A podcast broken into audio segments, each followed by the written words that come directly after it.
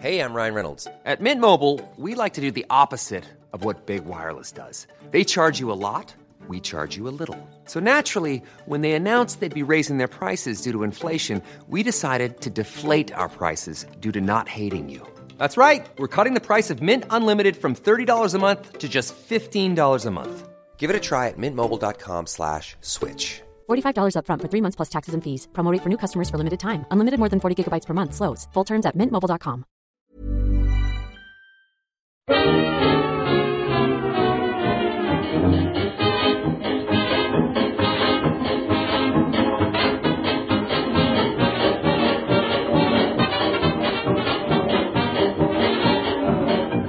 Muy buenas, amigas y amigos. Bienvenidas y bienvenidos una semana más al podcast Reload, programa sobre videojuegos que hacemos desde anightgames.com.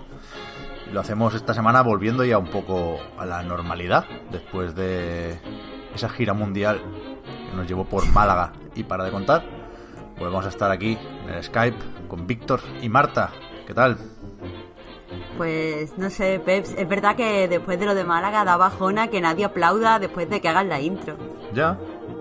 Es, es raro, ahora queda frío. Se echa, se echa de menos el aplauso. Un poco Sí. peor. Además, todos, todos odiamos nuestras voces después de escuchar la de Luis Posada. Normal. Es verdad. Y, y además, comentábamos ahora que, que parece muy lejano ya el último podcast normal. A mí me, ha- me ha costado y me está costando arrancar, la verdad. Además está, pues eso, está la cosa mala, mala, mala. Tú piensas, eso te iba a decir, que si a ti te ha costado arrancar, imagínate a L3. Ya, ya, ya. Vamos ya, No me Dios mío, qué hachazo acaba de pegar Víctor aquí. vamos ya a saco con eso. Yo- si algo hemos aprendido de los directos, de, de la experiencia extensiva que tenemos con el- los podcasts en directo, es que hay que ir rápido, al grano. ¿Ya? La ESA, la Asociación de Editoras de Videojuegos que organiza el E3, publicaba un comunicado hace unos pocos días que decía así. En vista de la creciente y gran preocupación sobre el virus COVID-19, tenemos la sensación de que esta es la mejor manera de actuar en una situación global sin precedentes. Nos apena no ser capaces de llevar a cabo el evento para nuestros fans y seguidores, pero sabemos que es la decisión correcta en base a la información que tenemos actualmente. Esto se refería, como sabréis todos ya, a la cancelación del E3 2020. No, no habrá reunión o feria en Los Ángeles.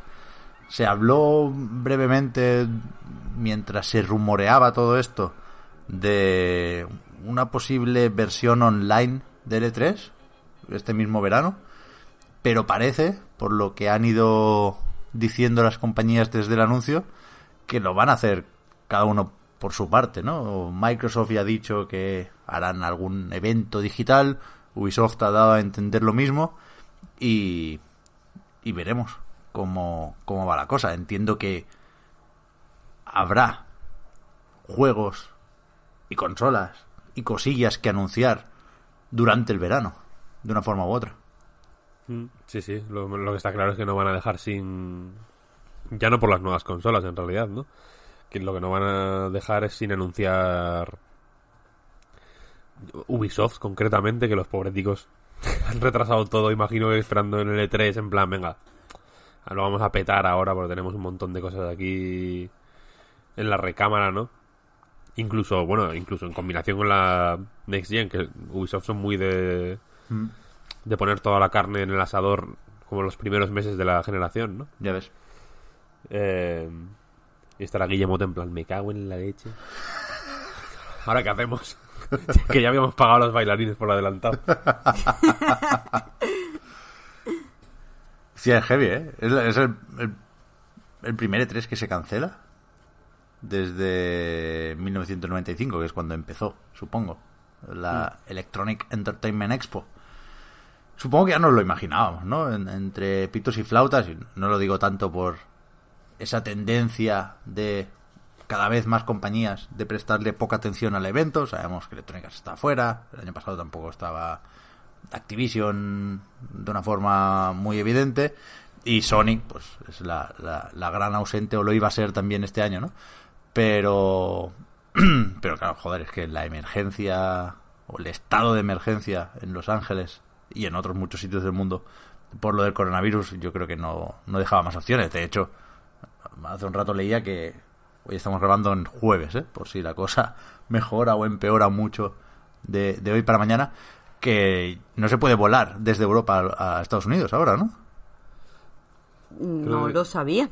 Sí, eh, ha suspendido Trump los viajes, excepto entre el Reino Unido y, y Estados Unidos, durante 30 días.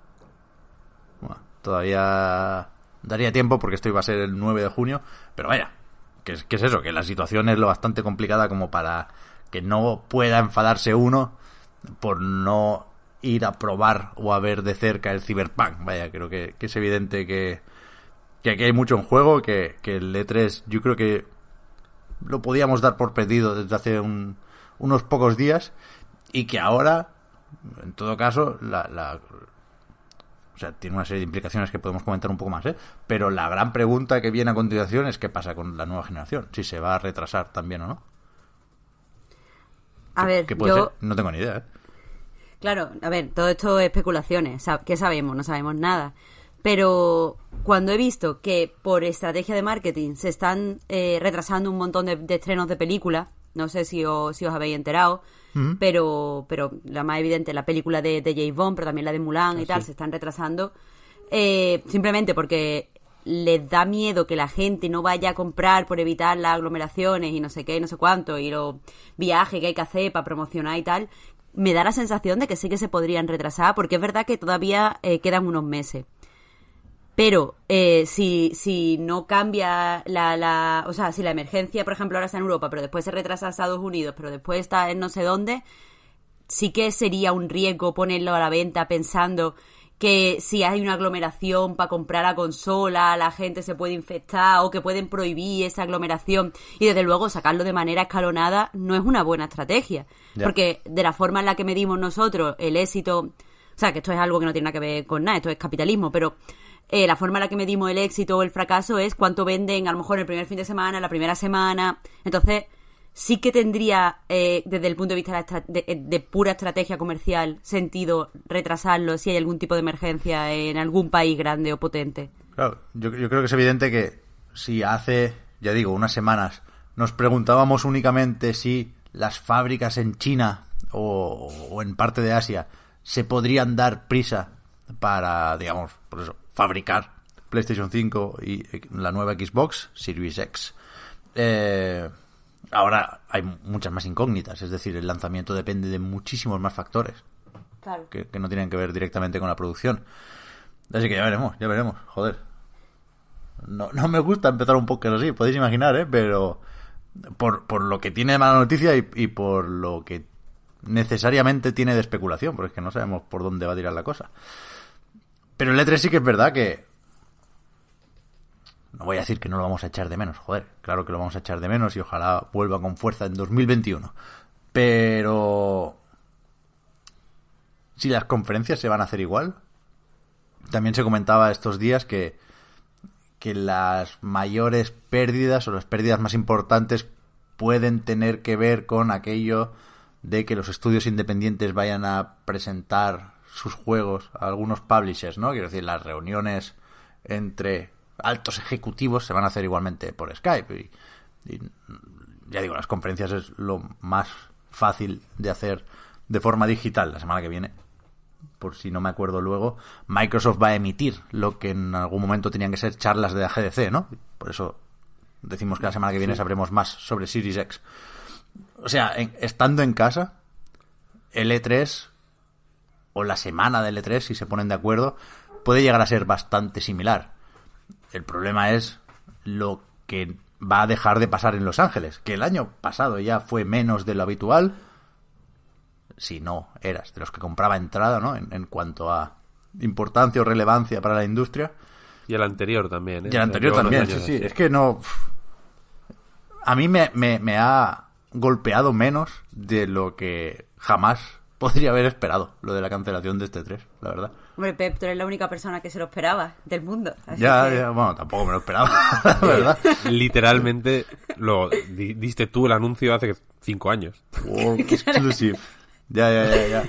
No, pero también te digo, Pep, eh, es cierto que, que si hay algún estudio pequeño que estaba esperando ir al E3 para presentar sus pitch y todo lo que sea, pues, pues mal, pero mejor que lo cancelen con esta antelación, que tiene que ser más o menos el tiempo o la temporada en la que la gente empieza a preparar el viaje o a preparar las demos que van a mostrar o a, yo qué sé, empezar a sacarse las, ¿cómo se llama?, el visado de entrada y tal. Mejor que lo hagan ahora y ahorren todo ese trabajo extra a que sea dos semanas, tres semanas mm, o un mes antes y que la gente pues se quede con unas pérdidas que a lo mejor no puede recuperar. Quiero Claro, decir, es triste, pero prefiero que se haga con esta responsabilidad dentro de que se tiene que, que cancelar.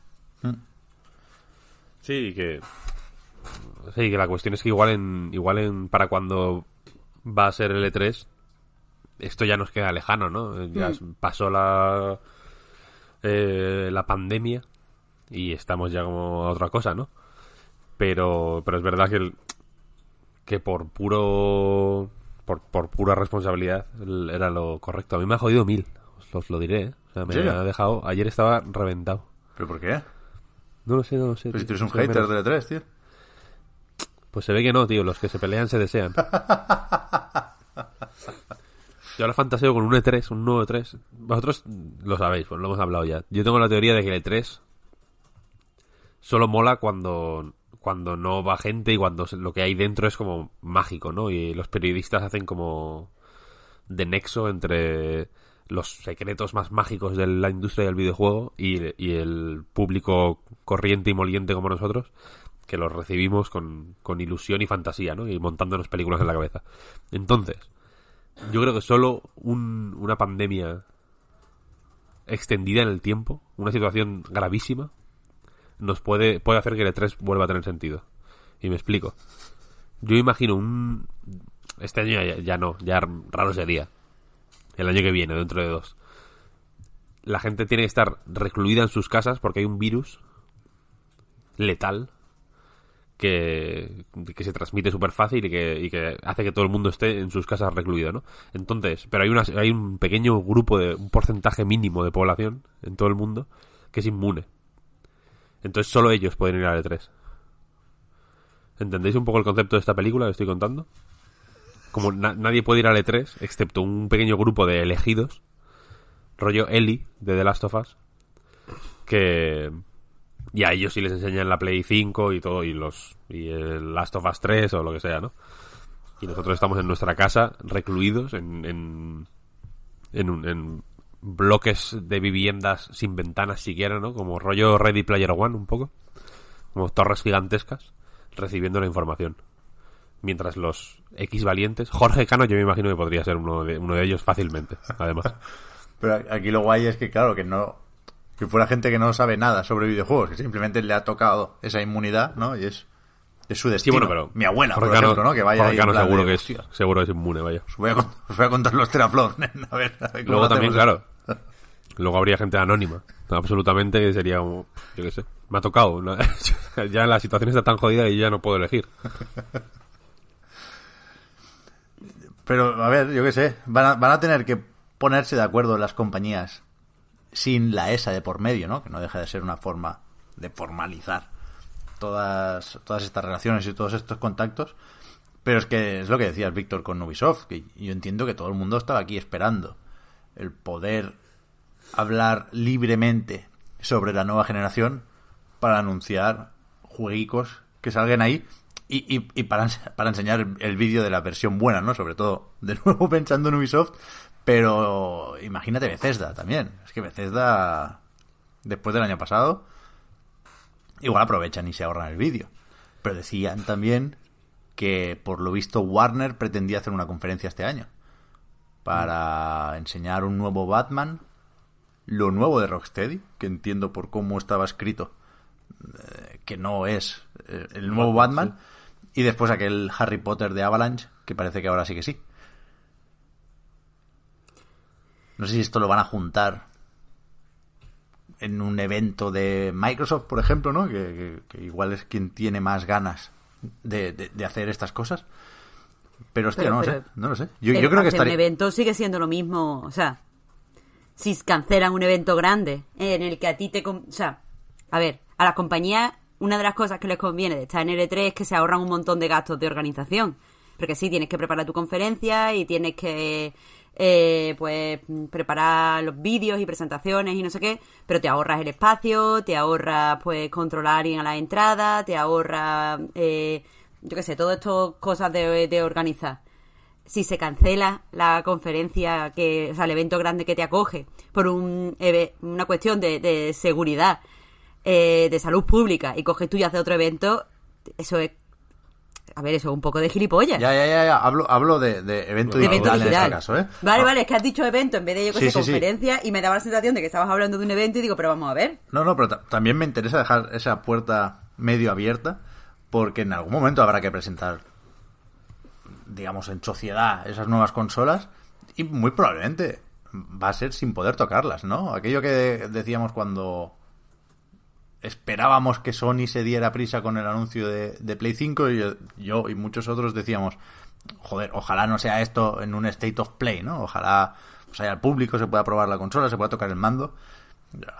Ahora parece evidente que no va a ser así, que sí va a ser en un state of play de ese anuncio. Y va, va a ser raro, puede que nos llegue la consola y solo sepamos, o solo la haya tocado el, el, el de Wired, ¿no? Después de que le hayan mirado la temperatura. Ojalá, eso sería un poco mágico, ¿eh? No sé, ¿eh? He oído una tos. No, no he sido, no, no he sido yo. Ha sido, ha sido Alberto. Pero claro, ahora me, me acabo de preocupar. Por suerte tenemos los escritorios separados más de un metro. Claro, hoy no voy a borrar las tos, porque hoy es sonido ambiental, environmental storytelling. Claro, oye, oye, eso es lo que te iba a decir, eso es environmental storytelling. Si la semana que viene no estoy en el reload, la historia se ha contado sola. Sí, sí, sí, sí. Por eso va a ser una situación rara, vaya. Es que yo no. Cuando, cuando no sé qué decir, ya sabes que, que miro un poco para abajo y digo, bueno, yo qué sé, esto es lo que hay. Y, y no sé qué decir sobre nada de esto, la verdad. A verlas venir. No nos queda otra. Ver, yo imagino que, a ver, lo más razonable de esperar es que habrá una serie de presentaciones online. mm, Hmm. Que tampoco. O sea, que es a, nivel usuario, por así decirlo, o, o para lo que nos concierne como, digamos, espectadores lejanos del E3, pues tampoco está mal, sinceramente. En el sentido de que probablemente nos enteremos de más cosas. Eh, o, o al menos tengamos información de... La, hay menos intermediarios, por así decirlo, ¿no? Es, es un poco lo que la paranoia que querían la ESA de controlar la información, ¿no? De, Mm. de controlar el mensaje. En ese sentido les ha ido de lujo esto, porque ahora, ahora controlan absolutamente el mensaje. Eh, y la faena es esa que, joder. A mí me hace ilusión la... El bullicio. Es que a mí me hace ilusión o sea, como saber que había tanta gente ahí junta, me, me, me da buen rollo. Claro. Pero aunque no fueras tú. Aunque no fuera yo, sí, sí. Qué En plan, bonito. fíjate, qué, qué bien se lo están pasando. Pues Yo, yo recordaba en plan, joder, a mí qué ilusión me hizo la primera vez que fui. Luego ya fue amargándose la cosa, evidentemente. Como le pasará a la gente, que, a, a todo el mundo. Yo creo que, eh, aunque siempre se va con ganas, yo creo también, poca gente conozco que vaya al E3 con la misma ilusión que la primera vez, ¿eh? Mm. Es un evento que, que quema mucho, eh, desgasta de una manera brutal. Eh, pero joderme, pero me, me acuerdo, porque, porque siempre hay mucha gente. Una de las cosas agridulces de la altísima rotación que tiene el, el vi- el mundo del videojuego es que mucha gente que vale 3 es su primera vez. Mm. Siempre. En, en todas las ediciones. No solo periodistas, sino también PRs. eh, gente, bueno, gente de las compañías de, todos los cargos en realidad, ¿no? Siempre es el primer E3 para mucha gente, no para uno ni para dos. No son casos aislados, vaya, son mucha gente. Entonces, eh, yo creo que se nota un poco ese ambiente de ilusión en general, de que hay mucha peña muy a tope porque porque es la primera vez que está en un evento de esa, de esa magnitud, vaya. Yo no he ido a muchos eventos de ese tamaño y y, y, tan cruciales para el campo en el que trabajas, ¿no? O sea, que es, que es una feria tocha, tocha, tocha del videojuego. Ah. Y se nota eso. Luego yo ya, pues yo, yo en- desde mi casa a veces pienso, joder, qué agústico estoy yo aquí en, en calzo- el calzoncillo fumándome un cigarro y viendo la conferencia de... O, o viéndome el direct, ¿no? Con el café por la... ma- Bueno, no, por la mañana es en Los Ángeles, aquí es a las 6 de la tarde, ¿no? No- no- Normalmente. Mm. Pues eso, fumándome un cigarro, ¿no? Y, to- y tomándome el café de media tarde con el direct. Encantado de la vida. Que allí es otra cosa, ¿no? Porque allí estás ya con los directs en Los Ángeles se ven ya un poco con el con la pierna moviendo la pierna mucho porque sabes que lo siguiente ya es ir al E3. Pero Soy ver, de otra manera. Pero eso eh, que a mí me, a mí me gusta. Que la, la- la- yo pienso en esas cosas y, y me, y me dio ayer de verdad que me dio pena cuando cuando se cuando se empezaron a solidificar los rumores y cuando se confirmó pues ya fue como mira qué putada. Pero que, que eso, que a ver, por un lado siempre vamos a poder disfrutar de la experiencia de E3, más o menos, de segunda mano, porque está concentrada en E3 la película. Eso es que es la única forma en la que yo he ido al E3, a través de vosotros. Pero eh, lo segundo que os iba a decir es que hay mucha gente, que no estamos hablando de esto, que dice que, que bueno, que lo del E3 le ha venido bien a la ESA, la cancelación le ha venido bien a, a la ESA, porque al fin y al cabo la, la feria estaba muriendo. Yo no comparto esta opinión porque entiendo que todavía ganaba muchísimo dinero. Quiero decir, mm, esto se hace por, por, por, por el dinero. Entonces, mientras dé dinero, no es un fracaso, por mucho que nosotros podamos decir que está más eh, floja o que está más potente que otros años. Eh, lo que sí creo es que eh, si este año todo funciona bien y, y al final, pues la- las compañías en cierto sentido que son al final los que, las que levantaban el evento están contentas con cómo han entregado y cómo ha llegado la información sí que es posible que empiecen a plantearse pues otro tipo de comunicación más, más digital de cara a los próximos años o algo que le salga más barato o algo que le cueste menos. Totalmente. Yo, yo creo que en ningún caso le viene bien esto a la ESA o al E3. Claro. O sea, eh, creo que va a ser muy, muy, muy difícil remontar en 2021.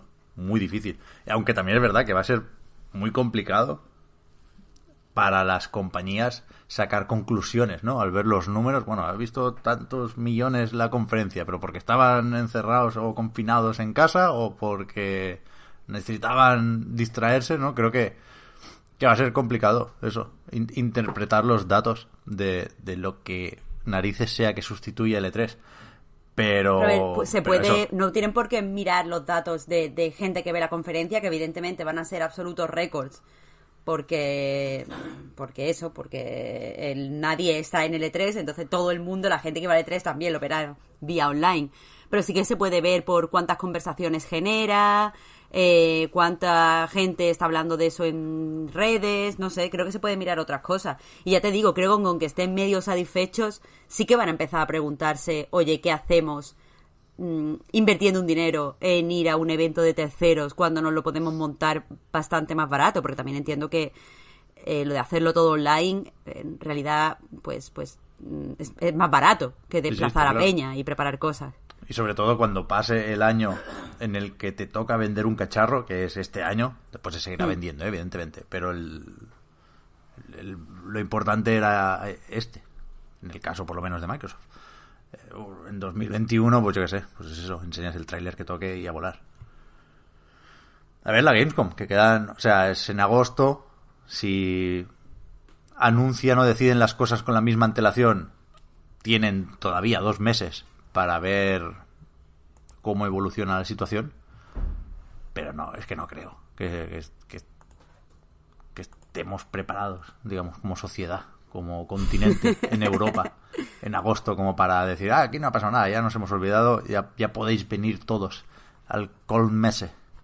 Es que, a ver, mm, desde aquí, eh, evidentemente tengo cero idea de cosas del coronavirus, pero por lo que se está diciendo, Bueno, primero es un riesgo que venga gente de todo de todos sitios del mundo porque, a ver, hay sitios que están teniendo la infección más, o sea, se están infectando más tarde y gente que se está infectando pues mm, antes y entonces cuanto más se mezcle la peña de diferentes partes del mundo, pues como peor.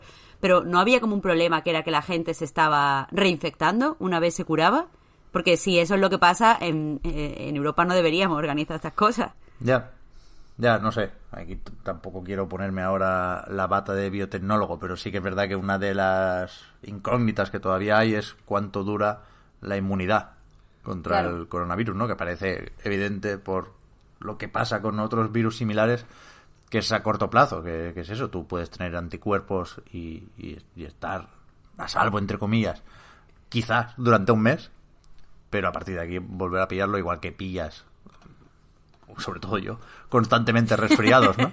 No, no, no te inmunizas una vez y ya está. O gripes. Sí, sí, jodido, jodido, jodido, jodido.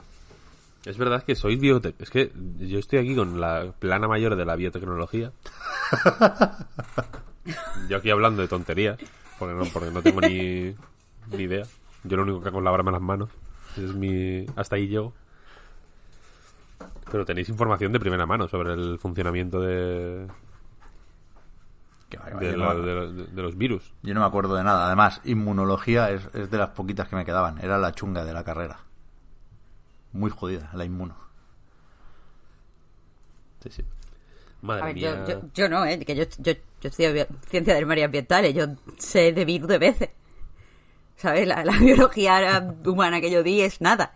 Pero es verdad que, que se, se me había olvidado a mí también que Pep nos puede hacer aquí una, lec- una lecturita del coronavirus. Que va, que va, que va. Que va.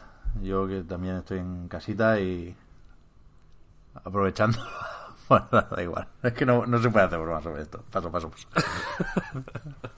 doy marcha atrás, doy marcha atrás. ¿Algo más del E3 o qué? Mm, no lo sé, no lo sé. Un minuto de silencio. ¿Tú crees que, est- que estamos celebrando el funeral del E3? Sin saberlo, yo creo que sí. Yo también lo creo. Yo Por creo que va a es lo haber... que- o sea, ale- al- es, lo, es, lo, es lo que estabais diciendo antes, vaya, no, no es por redundar, pero a la ESA le- lo que le interesa, más que otra cosa, es que la gente no sepa qué, qué pasa cuando no hay E3. Claro. Es algo que se da por... Como el E3 es algo que se da por supuesto desde el 95, o sea, ha llovido, ¿eh? 25 años con el, con el E3 año tras año. ¿Qué pasa cuando no hay E3? Pues que igual es mejor. No lo, eh, no lo sabemos, quiero decir. Y, creo- y, y- y hace 15 años, pues igual un año sin E3 habría sido, joder, pues un mazazo duro. En el sentido de que muchas reuniones no se podrían haber celebrado. La información que le tenía que llegar a, de forma masiva a mucha gente, pues igual no habría llegado. Pero ahora mismo,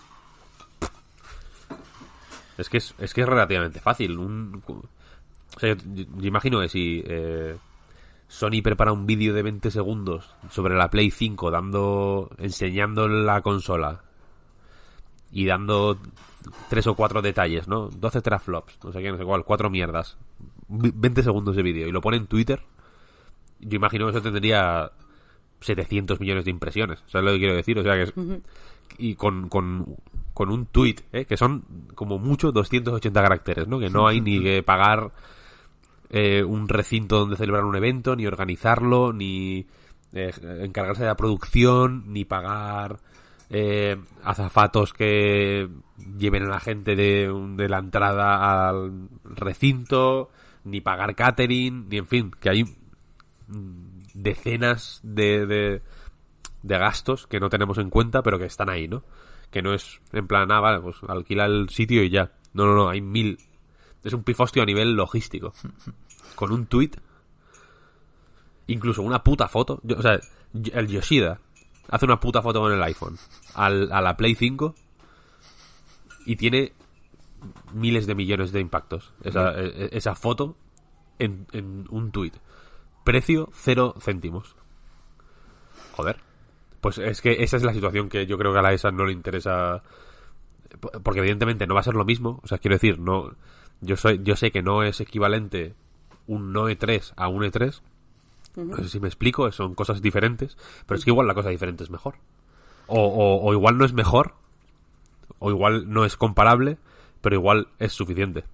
Sí, Claro, es que no, claro, no tenemos que hablar de mejor o peor, sino de rentable o no rentable. Claro, a eso me refiero, que no, no, obviamente, pues, mm, ¿qué es mejor, el E3 o un BMW? No lo sé, son, son- no se puede comparar. Depende de tus intereses. Pero es que en este momento la ESA, que le están creciendo los enanos, ¿no? Porque ya eh, Sony está de, de aquella manera y 100% seguro que no es la única compañía que, pues en fin, que está buscando maneras de, de saltarse la barrera del E3 como pueda, como ya hizo Nintendo en su día, vaya, eh, pues no le interesa abrir esa puerta. Y ahora se ha abierto sin, sin poder hacer ellos nada. Y, y, y ya digo que a mí el E3 me... Joder, me, me presta, vaya. Aunque, aunque no me preste para mí, por así decirlo. Es que, a ver, aparte de... Nos estamos centrando en las compañías grandes, pero aparte de vosotros, a quien esto, para quien esto es un mazazo es para los juegos indie chiquitinos que esperaban tener pues, un momento de, de protagonismo en la conferencia de Microsoft o lo que sea, o que esperaban... No te estoy hablando ya de, de gente que iba allí a buscar publisher, sino de, de gente que esperaba mm, que su vídeo se viera, su mini tráiler de 15 segundos se viera mundialmente en todo el mundo y eso a lo mejor, a lo mejor, dependiendo de las soluciones que busquen, sí que lo pierden. Entonces, o sea, lo que a mí me, a mí esto lo que me lleva a pensar es que el E3 es un poco una una eh, una solución un poco mm, obsoleta, menos para los indie. Me, me- me parece que son algo así como, yo qué sé, los salones del manga. Cuando yo era chica, los salones del manga tenían sentido porque eh, pues iba allí y muchas veces pues llegaban eh, las editoriales importantes, pues tenían allí su, su stand y yo me compraba cómics que normalmente no me podía comprar porque en Málaga solo había una tienda de cómics y evidentemente no tenía todo. Ahora mismo eh, los salones del manga los veo un poco tontos porque al final lo que te puedes comprar te lo puedes comprar o en la tienda de manga de las 300 que hay al menos en Málaga o te lo puedes comprar en internet o te lo puedes comprar por Amazon o te lo puedes comprar por millones de, de sitios. Es simplemente un sitio al que ir también a comprar. Y solo beneficia en mi opinión a los pequeños artistas ilustradores que van a vender sus cosillas o a la gente de artesanía que es verdad que tú no vas a conocer su tienda si no ves su arte allí y que no van a vender igual si no tienen un estancito allí.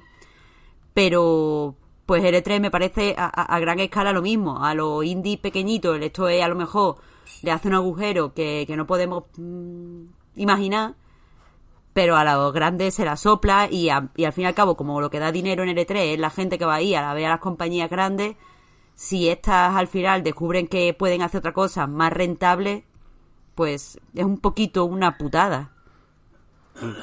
Para la industria en general, para la industria pequeña. A ver, yo, yo creo que, que está a tiempo de reinventarse el E3, que es algo que ya quería hacer en 2020. Si, si le daba tiempo de hacer X cambios en un año, pues le va a dar tiempo de hacer más o menos el doble en dos años. Y creo que, que es lo lógico pensar eso, que el E3 es una marca potente, o sea, aunque sea una feria en principio para profesionales del sector, es- es una marca que va mucho más allá de eso, ¿no? Y, y por una parte está esto y por otra parte está el hecho de que eventos de videojuegos para público se siguen haciendo y se hacen cada vez más. O sea, y la PAX va como un tiro y, y el E3 lleva un tiempo queriendo ser eso y a lo mejor en el Convention Center no cabe y hay que buscarse otro sitio, pero mínimo eso yo creo que lo van a intentar. Es que, es que yo qué sé, en Los Ángeles o en Nueva York no hay una PAX. Ya. ¿No? Es Boston y es Seattle. Seattle, sí. Yo qué sé, de cabeza, L3 a Los Ángeles y Nueva York. Creo yo, eh, sin saber muy bien cómo va la cosa, pero, pero lo- insisto por lo de la marca, vaya, porque creo que eso es un nombre importante, es un logo conocido y, y aquí parece que la ESA sean cuatro matados y la ESA en realidad es Sony, es Microsoft, es Ubisoft, Sí, sí. es Electronic Arts. La O industria sea, del videojuego, claro. que, que, que si se ponen mínimamente de acuerdo, como pasa en todos los sectores de- de- del mundo, eh, tienen que dar prioridad a su evento, evidentemente, y, y bien que van a la PAX, ¿no? Pues irán más al E3, joder. Es que es, es totalmente anómalo lo de que las compañías no quieran ir a su puta fiesta. O sea, ese es el problema de verdad para el E3, ¿eh? Y no el coronavirus. Pero bueno. Es como no ir a tu cumpleaños, vaya. ¿No? Sí, un Pues poco, sí. un poco. Sí, sí. Pero ah, en, en- en el cumpleaños de tu primo lo das todo. no, pues no, joder, dalo, dalo en el tuyo. Algo hay, algo hay ahí. Pero bueno, no lo vamos a descubrir nosotros y no lo vamos a descubrir ahora. Y tenemos más cosillas que comentar. Sí. Porque cuando se empezó a decir que Sony no iba al E3, esto fue, es que me, suena que muchas de estas cosas las hablamos en el último podcast que hicimos en directo en Twitch. ¿Sabes? Recuerdo la miniatura del E3 ahí. Y de... No sé, recuerdo ese programa como especial Nos cambian los videoshocks, creo que lo dije en, la introducción. Y no sé si en aquello de preguntarnos a qué estaba jugando Sony, ya entraban los rumores de Horizon Zero Dawn para PC, que ahora se confirman. Her- Herman Hulst, presidente de Sony Interactive Entertainment Worldwide Studios, el cargo que hasta hace poco medio compartían precisamente Shuhei Yoshida y Sean Leiden, era también el bueno de Hulst, eh, jefe de guerrilla, con lo cual sabe lo que dice cuando anuncia que en verano saldrá Horizon Zero Dawn Complete Edition, es decir, con la expansión, para PC. De momento tiene la ficha en Steam, que no aclara mucho, no, no, no, no pone fecha más allá de verano, pero, pero ahí está. Esto sale de una entrevista en el blog oficial de PlayStation, que, pues como podéis imaginar, por el contexto, tiene bastante de paripé, ¿no? De, le pregunto, oye, el Dreams, ¿qué tal? Fantástico. Oye, ¿y la serie de Last of Us? Uf, la hostia. ¿Y la Play 5 qué? Uy, tenemos muchas ganas de hablaros. No dice absolutamente nada, más allá de anunciar el Horizon para PC, ¿eh? Y... Y eso, no, no, no sabemos... O sea, sí, sí matiza algunas cosas, ¿eh? Sí intenta tranquilizar a, a los que ven esto como...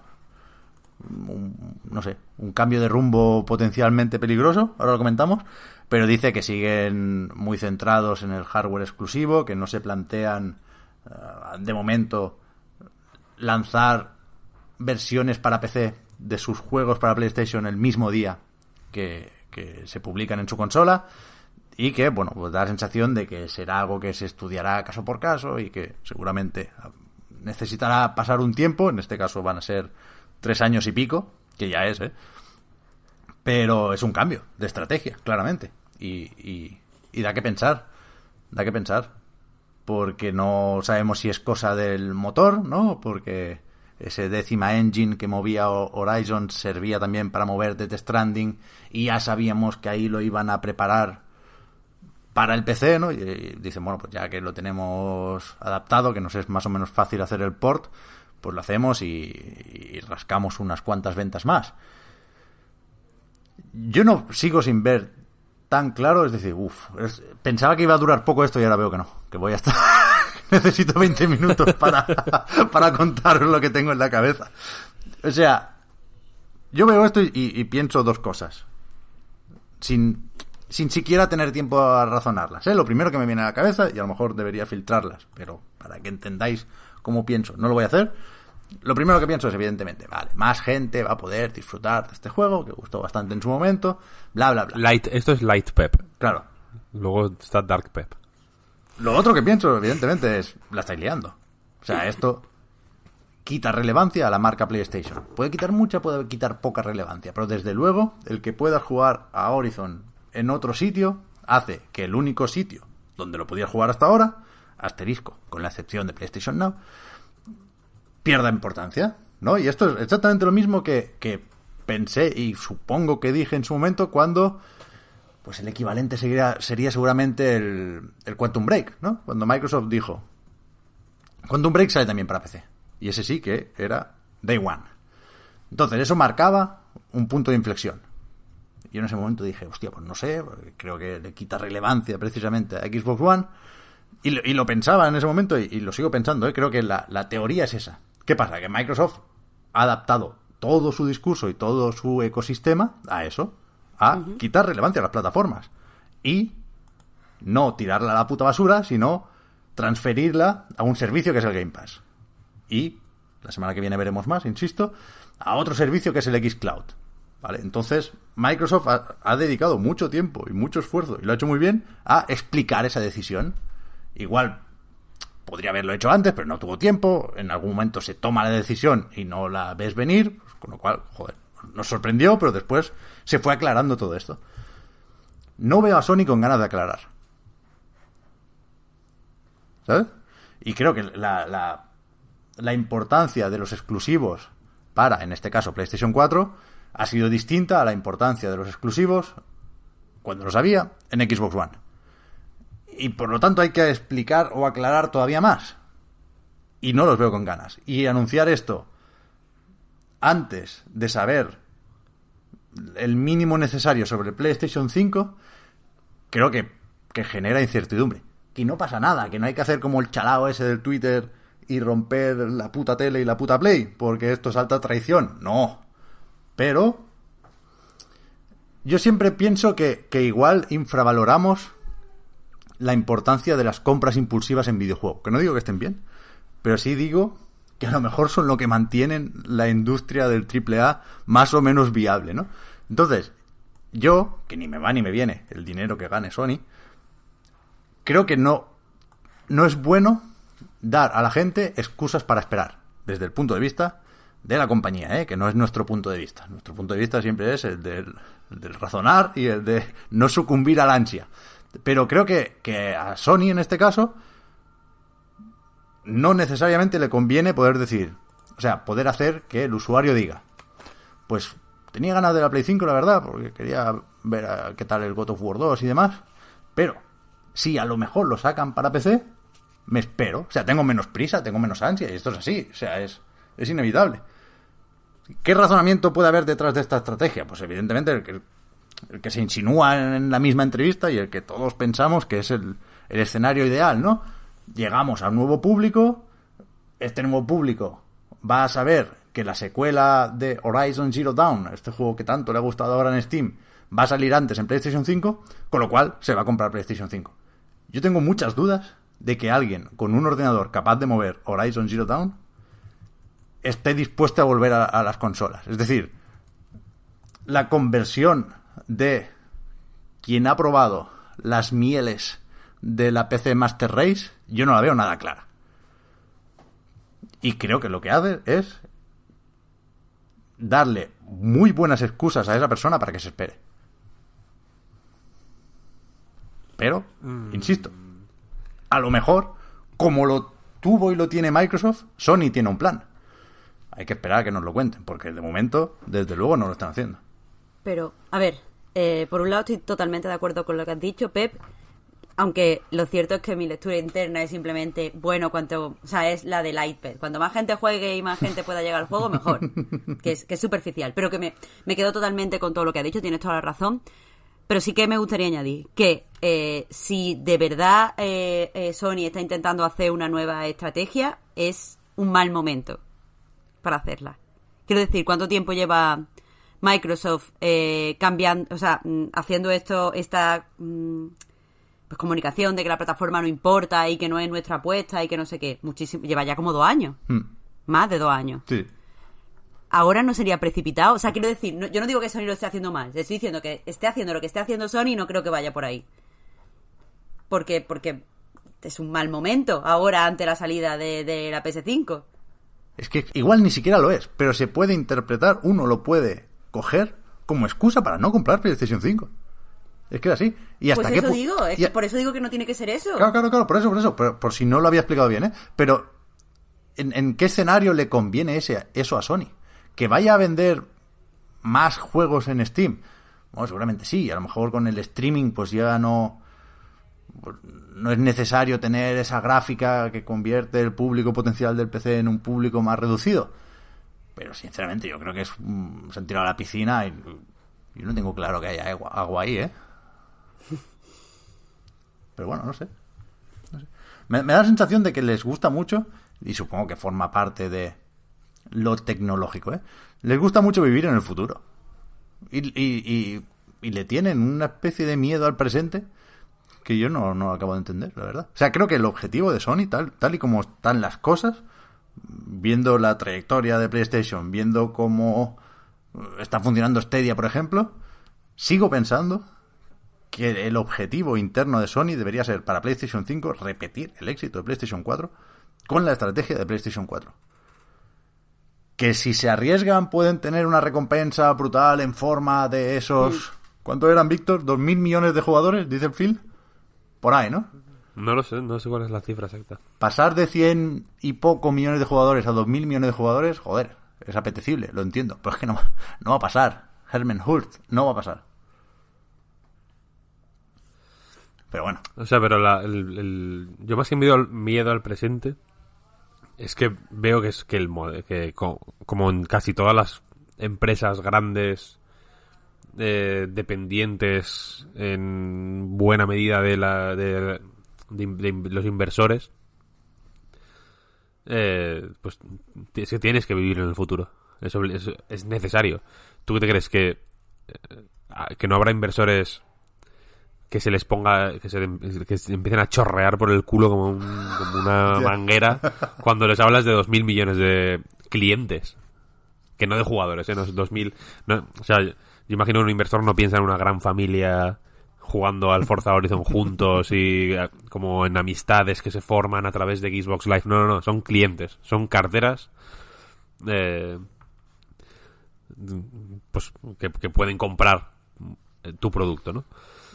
pues evidentemente se, se, les, salivan, claro. Y esto, y esta y la apertura a, más usuarios siempre es el, objetivo de, de todo, en general, quiero decir. Por por eh, poner un ejemplo más cercano a casa, por así decirlo. Eh, cuando una web de videojuegos necesita más eh, clientes, digamos, ¿no? Más ojos que vean el contenido, ¿qué hace? Bueno, pues habla de Marvel, por ejemplo. ¿Qué tiene que ver Marvel, con los videojuegos? Absolutamente nada. ¿Es, eh, es razonable o hay, se puede justificar una estrategia en la que hables de Marvel o de deportes o de... mm, vete a saber tú, ¿qué? De, eh, de gadgets para gamers en una en un medio de, de videojuegos eh, pues más o menos normal y, que tenga éxito, ¿no? Quiero decir, se puede eh, apostar todo al éxito previo eh, para no aplicar ningún cambio, esperando que ese éxito se, re- se, se mantenga en el futuro, incluso el crecimiento siga estable, etcétera, etcétera. Pues no lo sé. Ahí ya depende del, de las ganas que tengas de, de pues de arriesgar. En el caso de cuando hay inversores de por medio, pues evidentemente si les presentas, si les vendes motos nuevas, mejor que si les dices que la moto que ya tienen va bien. Porque yo entiendo que cuando se cambió de generación, pues se vendieron una serie de motos que están que pues que han ido bien en el caso de Sony, ¿no? Pero es que ahora hay que vender motos nuevas. No puedes eh, seguir eh, de- decir a los inversores, mira, vamos a hacer exactamente lo mismo y va a ir bien. ¿Por qué?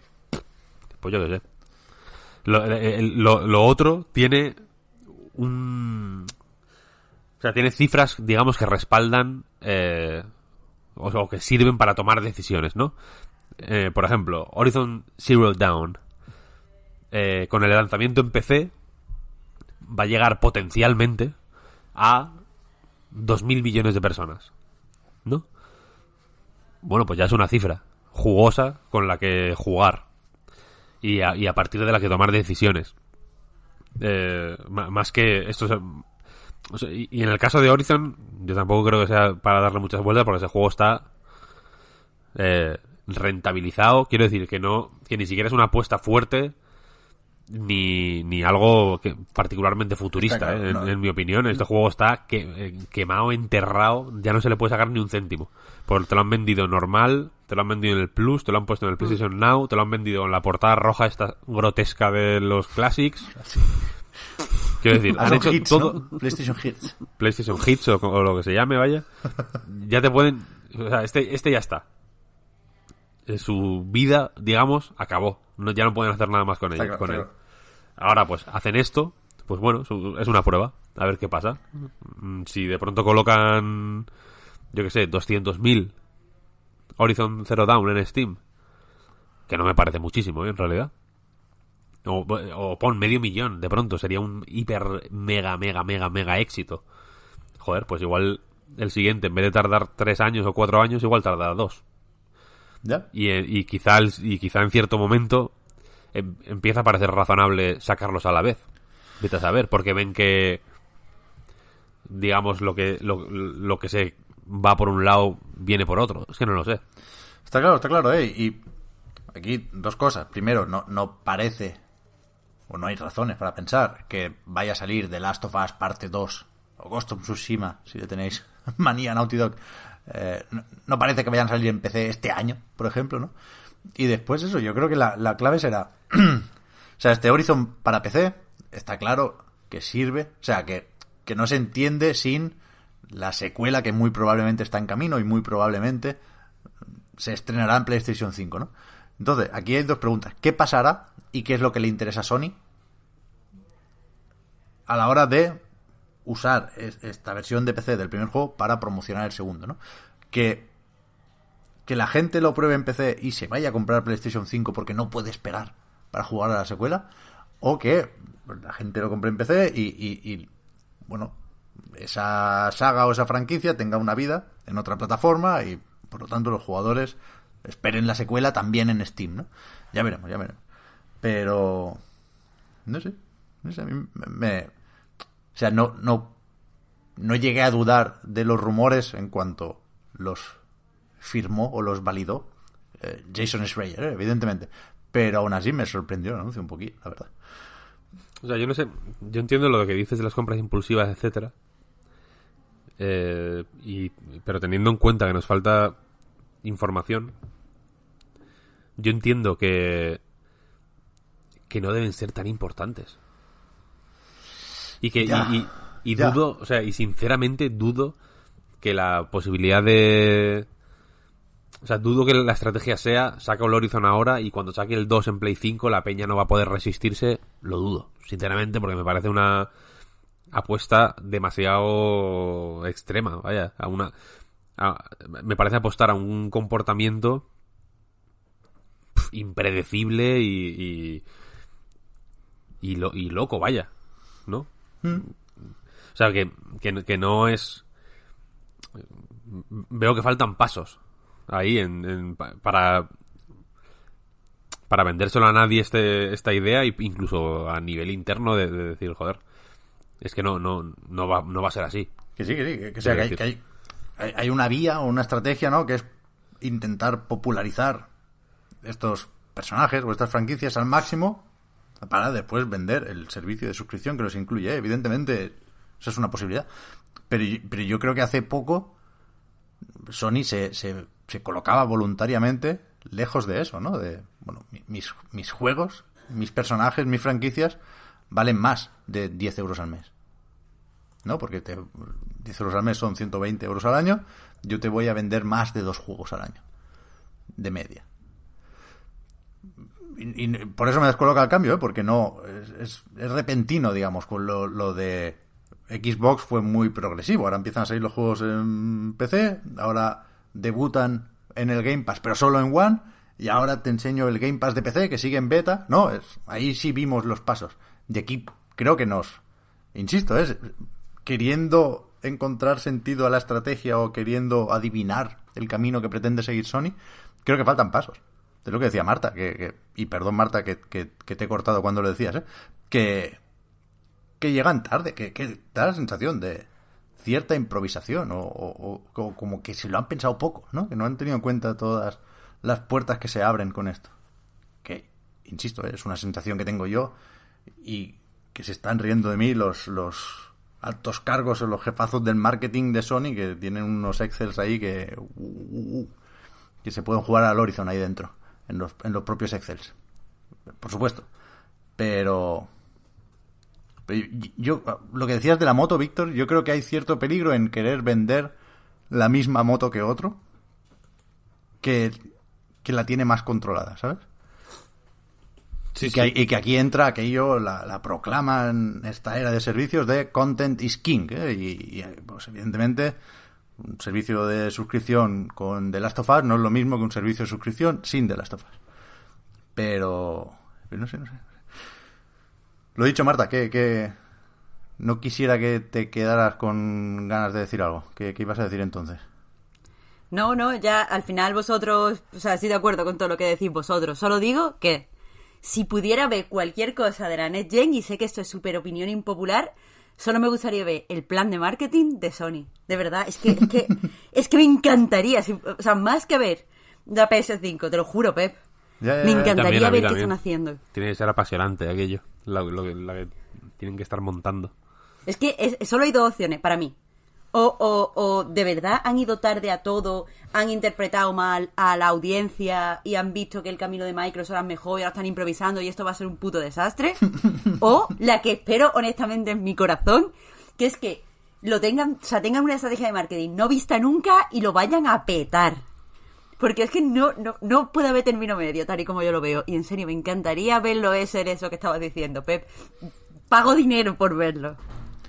Es que, hostia, es que aquí no, no, no quiero abrir otro melón aquí de la nada, ¿eh? Pero, claro, se hablaba mucho estos últimos meses con los informes financieros y demás, que la gran victoria de Microsoft también, pero sobre todo de Sony en esta generación, ha sido lo de las ventas digitales en su plataforma, en PlayStation Store, ¿no? Ese, suponemos que 30%, Claro, que se lo cobras al Call of Duty, se lo cobras al Red Dead Redemption 2 y te quedas mucho más de lo que te quedabas y te sigues quedando por las copias físicas vendidas en, en- en el game y en tiendas varias. Claro, ahora se lo lleva Gabe Newell, vaya. Que entiendo que el objetivo final es el servicio, ¿eh? evidentemente. Pero... Pero es que es contradictorio, me cago en la leche. Es sorprendente, insisto, a falta de saber si nos hay algo que no vemos, ¿eh? Pero, hostia, la posibilidad. Yo creo que la posibilidad de que la estén liando es real. No sé, es. Es tiempo, es tiempo. Yo lo de las tiendas. O sea, lo del contenido digital lo, lo veo cada vez más negro, honestamente. Me parece, me parece muy. Bueno, también, quiero decir, los plazos son suficientemente largos como para que nos dé igual al final. Pero el. Pero creo que la película de. que cuando te paras a pensar cuánto dinero te has gastado en. en nada, entre comillas, o en cosas que no van a... sobre las que no tienes control en realidad ni nada. Eh... se- irá un poco la... O sea, la, ilusión. Y a nivel de negocio, ahora que es más o menos parece... O bueno, hay, hay pruebas tangibles, por así decirlo, de que los porcentajes que cobran los propietarios de las tiendas son excesivos, que es incluso exagerado llamarlo tienda, porque en realidad no es una tienda. El otro día, eh, y así lo comentamos si queréis, que, que no, que no tuvimos la oportunidad, cuando se anunció lo de que mm, en GOG, Good Old Games, la tienda, entre comillas, de CD Projekt, eh, que como sabréis, vaya, el, eh, aunque hay, hacen énfasis en juegos antiguos, ¿no? Como en recuperar clásicos, etcétera, etcétera, eh, también tienen muchos juegos eh, recientes, muchos lanzamientos salen allí y la, digamos, el selling point es que, aparte de tener GOG Galaxy, que es como su Steam, el, la gracia está en que los juegos te los bajas sin DRM, o sea que no, que son ejecutables eh, que tú lo- los tienes y no, y no te hace ninguna comprobación, se puede jugar online, se lo puedes pasar a alguien incluso en un pendrive y puede jugarlo eh, ra- tranquilamente, tal. Digamos que hace que tus juegos sean, son tuyos, ¿no? Digamos, tus, esos archivos son tuyos y puedes hacer lo que quieras con ellos. Eh, hace poco anunciaron que cambiaban su política de devoluciones para eh, para hacer que en, en, un- en 30 días desde que has comprado el juego puedes solicitar una devolución y ya. Es decir, que te puedes comprar el Cyberpunk 2077, por ejemplo, descargártelo, pedir una devolución y ya está. Y conseguirlo gratis de manera legal. Esto fue recibido con mucha con, pues, con, reacciones negativas por parte de mucha gente, ¿no? Que, que, lo vio como una pues como una manera, como una eh, como un sistema de fácil abuso, por así decirlo. ¿Mm? Y la cuestión es que una de las cosas que, con lo, a lo que quería volver, vaya, lo que decía Rami Ismail, creo en concreto, era que, que, que Steam y la Epic Games Store y, y GOG y demás no son tiendas en realidad. Son unas, unas plataformas que permiten a los desarrolladores o publishers hacer sus propias tiendas. Por su diseño, etcétera, y por la manera en que se navegan, pues tienen una están unificadas, digamos, bajo el sello Steam, y entonces Steam puede dar la sensación de que es una tienda. Pero lo cierto es que eh, la gestión de clientes, eh, la moderación de los foros, eh, en el caso de GOG ahora, la, la comprobación de que, de que todas y cada una de las devoluciones que se solicitan son legítimas, ¿no? De que no hay una persona pues que se ha comprado 70 juegos y, los ha devuelto todos, etcétera, etcétera, eso lo hace el desarrollador. O el publisher, no lo hace Steam o Steam no compra esperando vender eh, 50.000 unidades de, yo que sé, de The Division 2, no compra 50.000 unidades y si no se venden se las come y asume la pérdida. Steam no hace nada en absoluto. Hmm. ¿Sabes lo que quiero decir? En ese sentido, Sony también con su tienda digital. Eh, yo entiendo que el Game, pues lo tiene más jodido, ¿no? Porque el Game tiene que comprarse, eh, yo qué sé, 15.000 copias del Animal Crossing y si se venden 1.000, las otras 14.000 se las mete por el culo. El, John Game, ¿sabes? Pero que, es muy jodido. Entonces, que evidentemente estos modelos de, tiendas. Yo, lo que quiero decir es que no me extraña que, que haya en esta época toda una serie de, iniciativas y de movimientos, como diría un anarcocapitalista, disruptores, porque es que todos los sistemas tienen hacen aguas por todos los lados. Es, es una, está todo muy mal pensado y cuanto más eh, cuanto más se analiza la situación y cuantas más alternativas más o menos eh, grandes o importantes surgen desde mm, todos los rincones, ¿no? Que si Stadia, que si PlayStation Now, que si Game Pass, que si no sé qué, que si el otro que es el de la moto. Joder, pues se les ven los fallos a unas y los fallos a las otras. Y las que estaban súper establecidas, pues se les van viendo más mierdas. Y vas viendo que, joder, que es todo excesivamente complejo. Y que algo tan fácil como sacar un puto juego en PC, que debería ser la cosa más sencilla del mundo, en realidad, joder, pues mm, es parte de una, de una mm, de un ecosistema de microdecisiones eh, absolutamente incomprensible especialmente en el caso de Sony que es verdad que la comunicación la lleva yo entiendo que a propósito muy mal últimamente no como que eh, todas sus decisiones y casi cualquier cosa que hacen es opaquísimo y y, o sea, yo, yo llegaba a pensar que lo hacen a propósito para que, o sea, cuanto más explique las cosas, menos hay que pensar en ellas, en realidad, ¿no? igual están generando hambre, ¿eh? Yo creo que sí, yo creo que sí, evidentemente. Están generando... Pero... nos están haciendo que, nos generemos hambre a nosotros mismos, en realidad. Yo creo que se están pasando Pero, pero también... Eso tiene un riesgo que, que, que no sé sí puede llegar a pasar, pero cuanto eso está muy guay, lo de venga, vamos a ser un poquito opacos, que la gente piense en nosotros y tal, pero también te alejas de tu, de tu público. Bueno, te vas a comer a otro lado al final, vaya. es que, es que no sé, es que de verdad. Sí, sí, yo no, no tengo mucho más que decir sobre esto porque es otra cosa que necesitamos ver cómo evoluciona, pero sí un par de aclaraciones por, por por ahorrar respuestas en los comentarios, digamos, que antes he hecho la, falsa equivalencia de 120 euros de suscripción igual a, dos juegos, digamos, en propiedad, y, sé que esto no es así, ¿eh? Porque La- mantener un servicio de suscripción pues tiene asociados unos costes de- con, con otras compañías, ¿no? Que no son los mismos que si vendes tu juego, ¿no? Que ahí sí unos gastos de desarrollo que también los tiene eh, el Game Pass en este caso.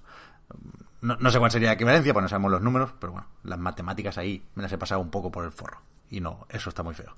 Y después, lo que decía de, de que las compras impulsivas quizás mantienen la, la industria del AAA tal y como la conocemos.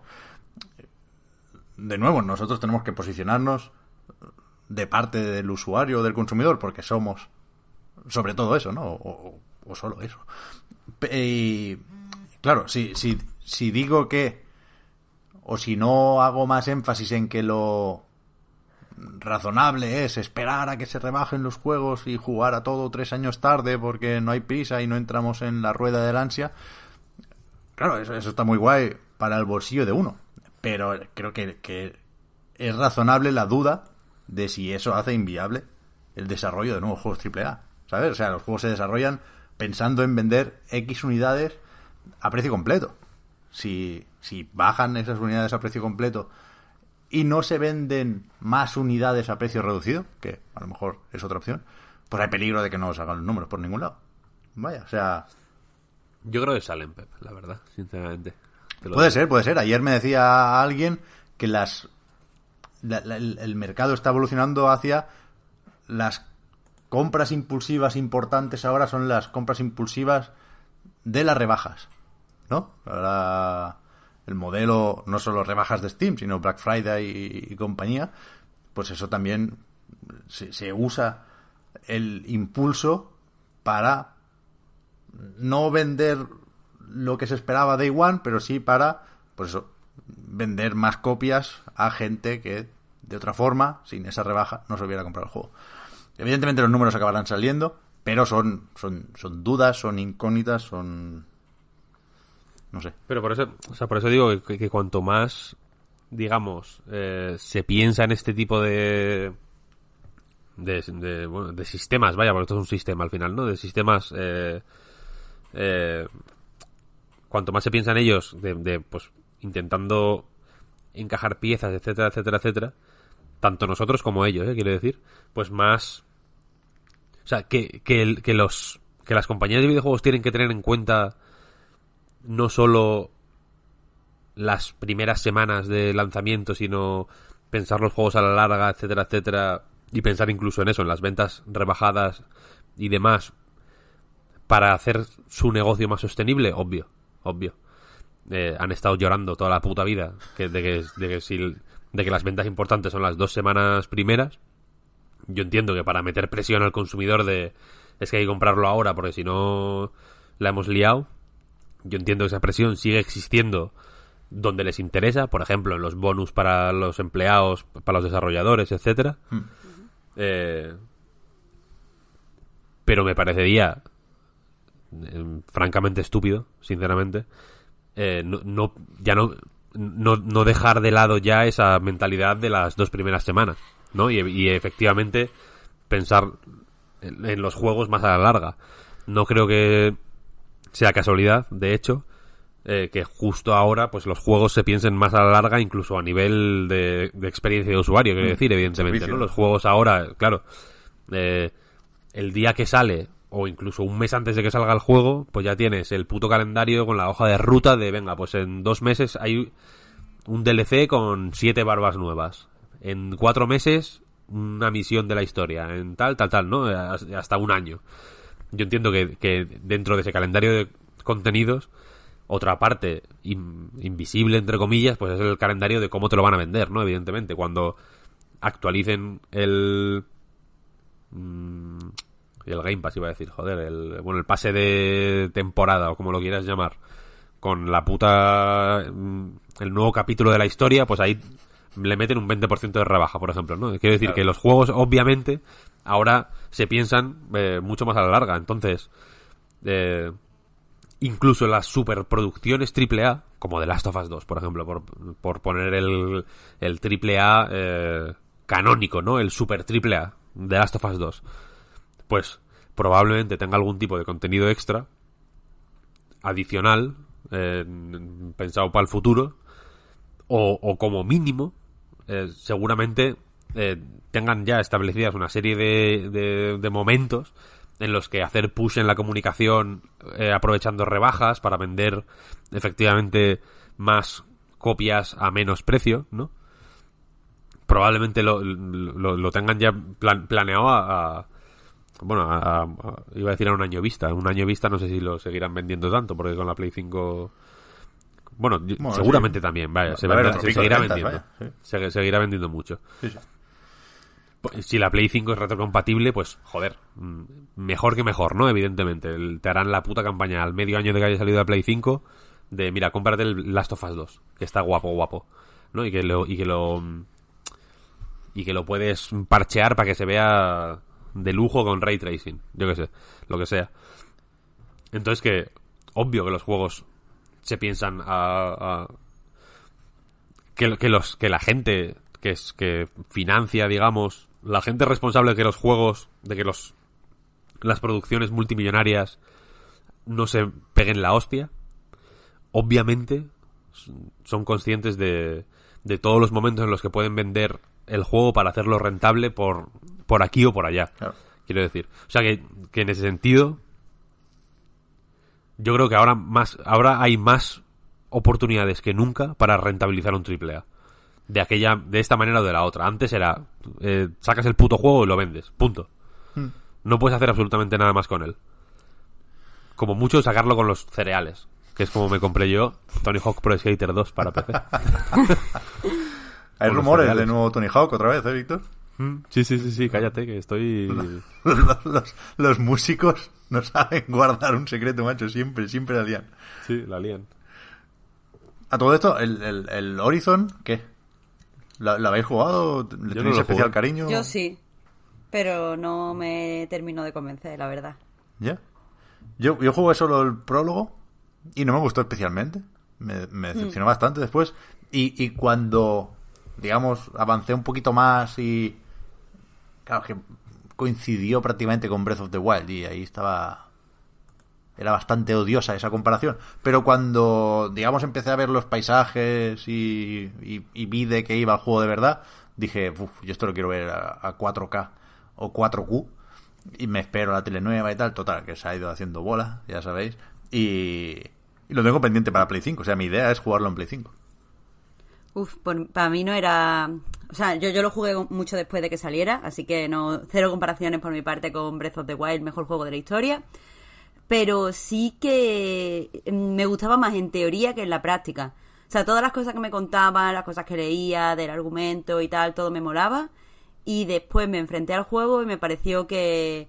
No sé, súper... re- La historia es como muy corta y muy redundante, me parece que tiene poco lore quizás esperaba más, pero a mí no, no me convenció demasiado. Estaba siempre esperando por un gran giro que no fuera lo que me esperaba y no llega. Ya. Y me dio bajona, me dio honestamente mucha bajona. yo es que me comí el me comí un spoiler gravísimo Pero que, que ya, spoiler, solo hay una cosa y es lo que te espera desde el principio, ¿eh? Uf, O sea, yo no me lo no sé qué no sé qué ¿No? O sea, no, antes de haber jugado, que- o sin haber jugado incluso, cuando, cuando leí el spoiler, dije, hostia, Lo decimos, lo decimos y, y en postproducción Pep pones un pedido no, para no para que se- por, por si que igual no es el spoiler. que sí que Yo es no el lo he jugado, spoiler, ¿eh? que sí que es el spoiler. a ver, solo hay uno. un spoiler. Hay uno. Solo hay un spoiler. Vale, vale. Pues pues debe, Es, será es ese, el claro. spoiler. Y yo Claro. creo que te lo ves venir. A que, Pero- que yo no- no sabía... Y es que como, como no vi, más allá del spoiler ese, no, na- de lo demás tampoco me interesaba muchísimo. Me interesaban un poco los dinosaurios y lo de treparles y tal, ¿no? Pero no, no le acabé buscando, entre que no le acabé encontrando sitio y ya me sabía ese, como ese momento impactante, al final no lo jugué. Yo creo, yo creo que es un juego muy goloso, ¿eh? A pesar de que a mí no me encandiló de entrada. Pero, o sea, creo que merece la pena recordar que parece que... O puede parecer que esto sea las sobras, ¿no? Que Sony le da a Steam. Porque ya viene el de Last of Us. Este está en el club de los más de 10 millones de copias, ¿eh? Es un, pepinazo y, la mucho más que probable secuela. Que veremos, veremos si es un juego de lanzamiento de PlayStation 5 o no. O sea, está de sobras capacitada para ser el abanderado de un lanzamiento, ¿eh? O sea, que es mu- muy importante la franquicia para Sony. de lo que se puede decir, que no es todo, ¿a qué habéis jugado estos días? Yo estoy en el, en el espectro de lo que no se puede decir. Vale. Así que os dejo a vosotros. Yo estoy en el espectro de lo que no se puede decir por tantos frentes que no, que no sé ni cómo no sé ni cómo gestionar esto. Puedo decir mientras hablo estoy buscando si puedo decir lo que creo que puedo decir. En realidad, ¿Sabes qué podemos decir? ¿qué podemos decir? Que de la demo de Final Fantasy VII hablamos en una pildorita. Porque en el último programa dijimos, el que viene estamos en Málaga y ahí solo cabrá Sonic y le buscaremos un hueco a la demo de Final Fantasy VII. Y al final el hueco pues salió en forma de, de pildorita, que es este formato, esta no sé llamarlo podcast, supongo que, que se puede, ¿no? Pero estas charlas más informales que son exclusivas para Patreons, tenéis más información en patreon.com barra reload, porque también al final, yo que sé, en un mes hablamos de- de- del juego entero, ¿no? Tampoco vamos a darle muchas más vueltas a una demo que habéis probado todos seguro y que, bueno, nos gustó, eso sí, os lo adelanto, pero ahí nos, nos explayamos un poco más. Final Y- Fantasy, antiquísimo, para que parece un juego ya de Queda lejos, yo he borrado la demo ya. de hace meses, parece. No me cabía el Parece- Warzone y tuve que borrar la demo. Parece un juego de 1997, Ya, ya, ya. por lo menos. Eh, bueno, mientras publiques este podcast que estamos grabando ahora mismo, eh, como mínimo, el viernes 13 de marzo a las 15.00, Siempre, claro. puedo decir que la semana que viene hablaremos de Doom Eternal. Pero el resto de cosas que estoy jugando no puedo, lamentablemente, hablar de ellas. Bueno. Aunque No es poco, ¿eh? No es poco, no es poco, no es poco. Yo ya sabéis que soy muy fan de Doom y estoy encantado.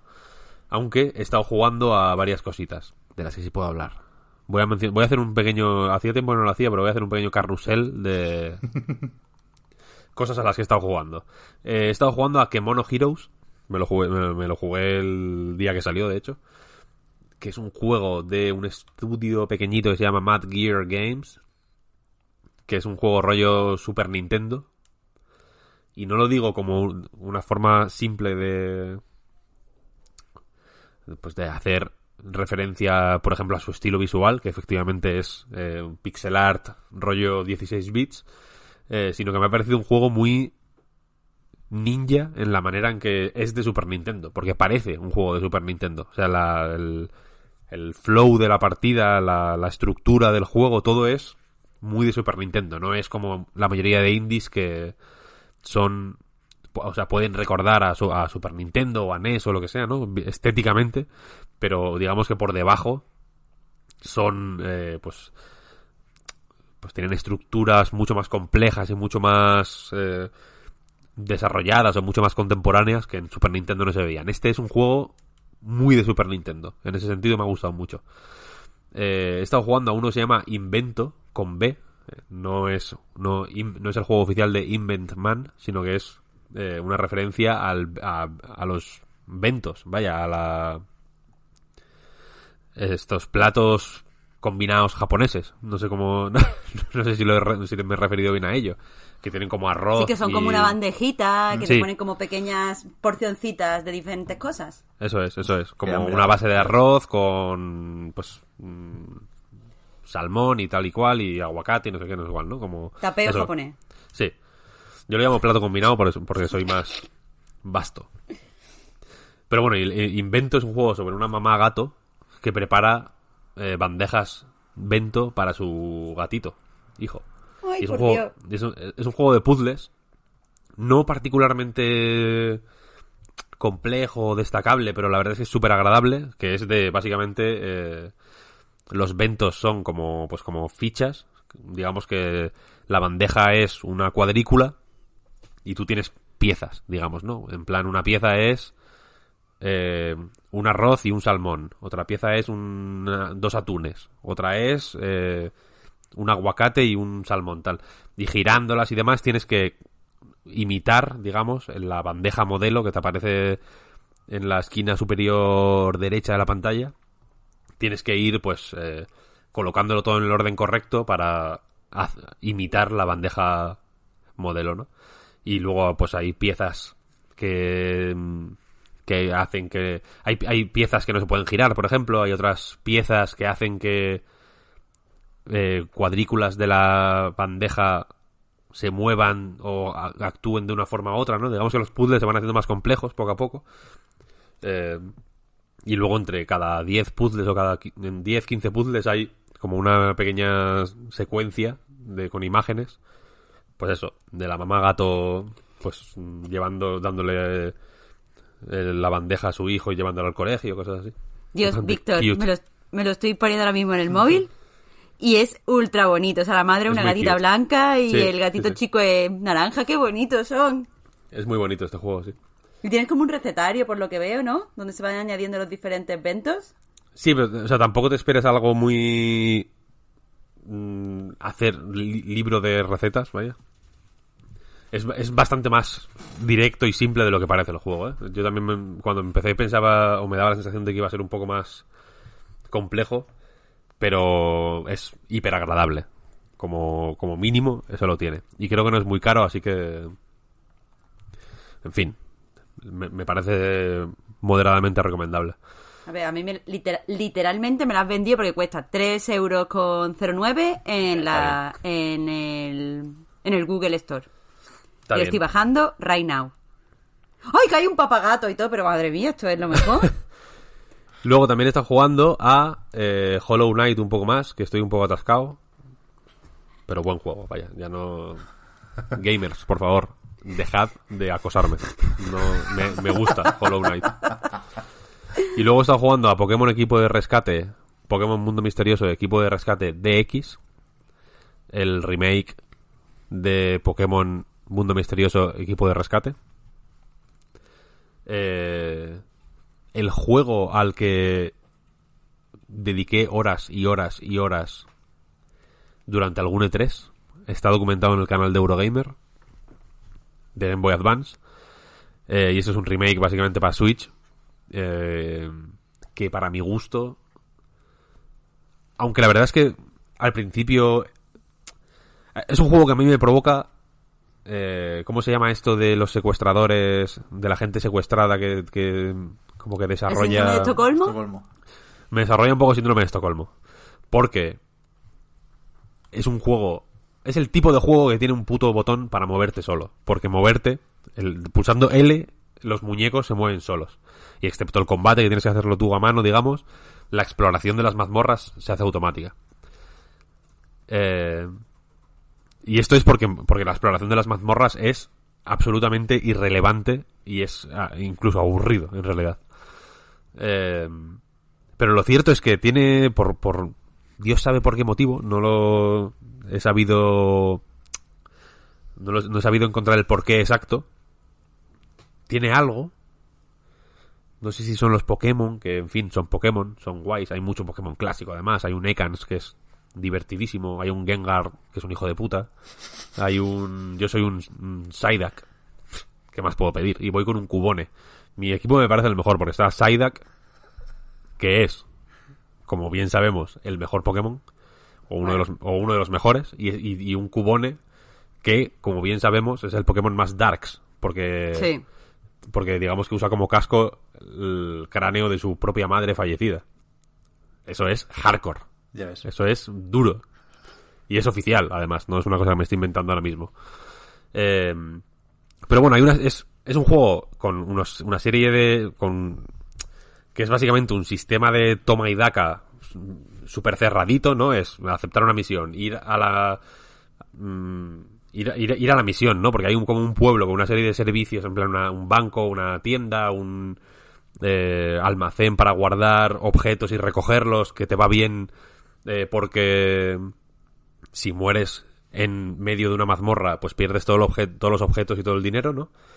Pero lo cierto es que ese pueblo llega un momento que ya mm, es incluso accesorio también en realidad, excepto para cosas súper específicas, porque antes de las misiones puedes, eh, y de hecho es más bastante más cómodo, acceder a ese almacén de objetos y dejar y recoger objetos desde un menú e incluso al banco. y Es un juego muy de, de, que llega un momento que juegas casi en, en automático, con el cerebro apagado y vas pi, pi, pi, pi, pi, pi, pi, y- y tiene un loop extremadamente adictivo. Más adictivo, yo diría, que la cocaína. Eh, y aunque es un juego que me, que me produce un rechazo brutal, este remake, quiero decir, el original me parece precioso, porque es un juego bastante feo. El estilo visual, que es, tiene un rollo como crayón, ahí raro, eh, me da la sensación de que lo probaron, tenía buena pinta en un boceto muy específico y simplemente hicieron un juego entero a partir de ahí. Y el resto del juego se ve mal, sinceramente. Los gráficos son feos. Es, es, es un juego desagradable de jugar. Se juega mal, tiene input lag, es una cosa acojonante. Lo tenía la demo y lo tiene el juego completo.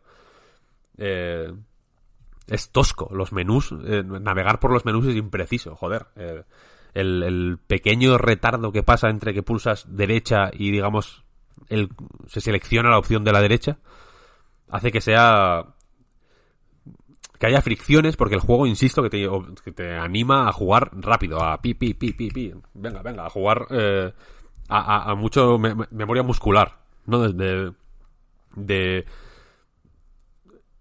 digamos que replica el rollo estrategia de los Pokémon, ¿no? De cada Pokémon tiene cuatro ataques, a los Pokémon de fuego, los ataques de agua les hacen más daño, etcétera, etcétera, ¿no?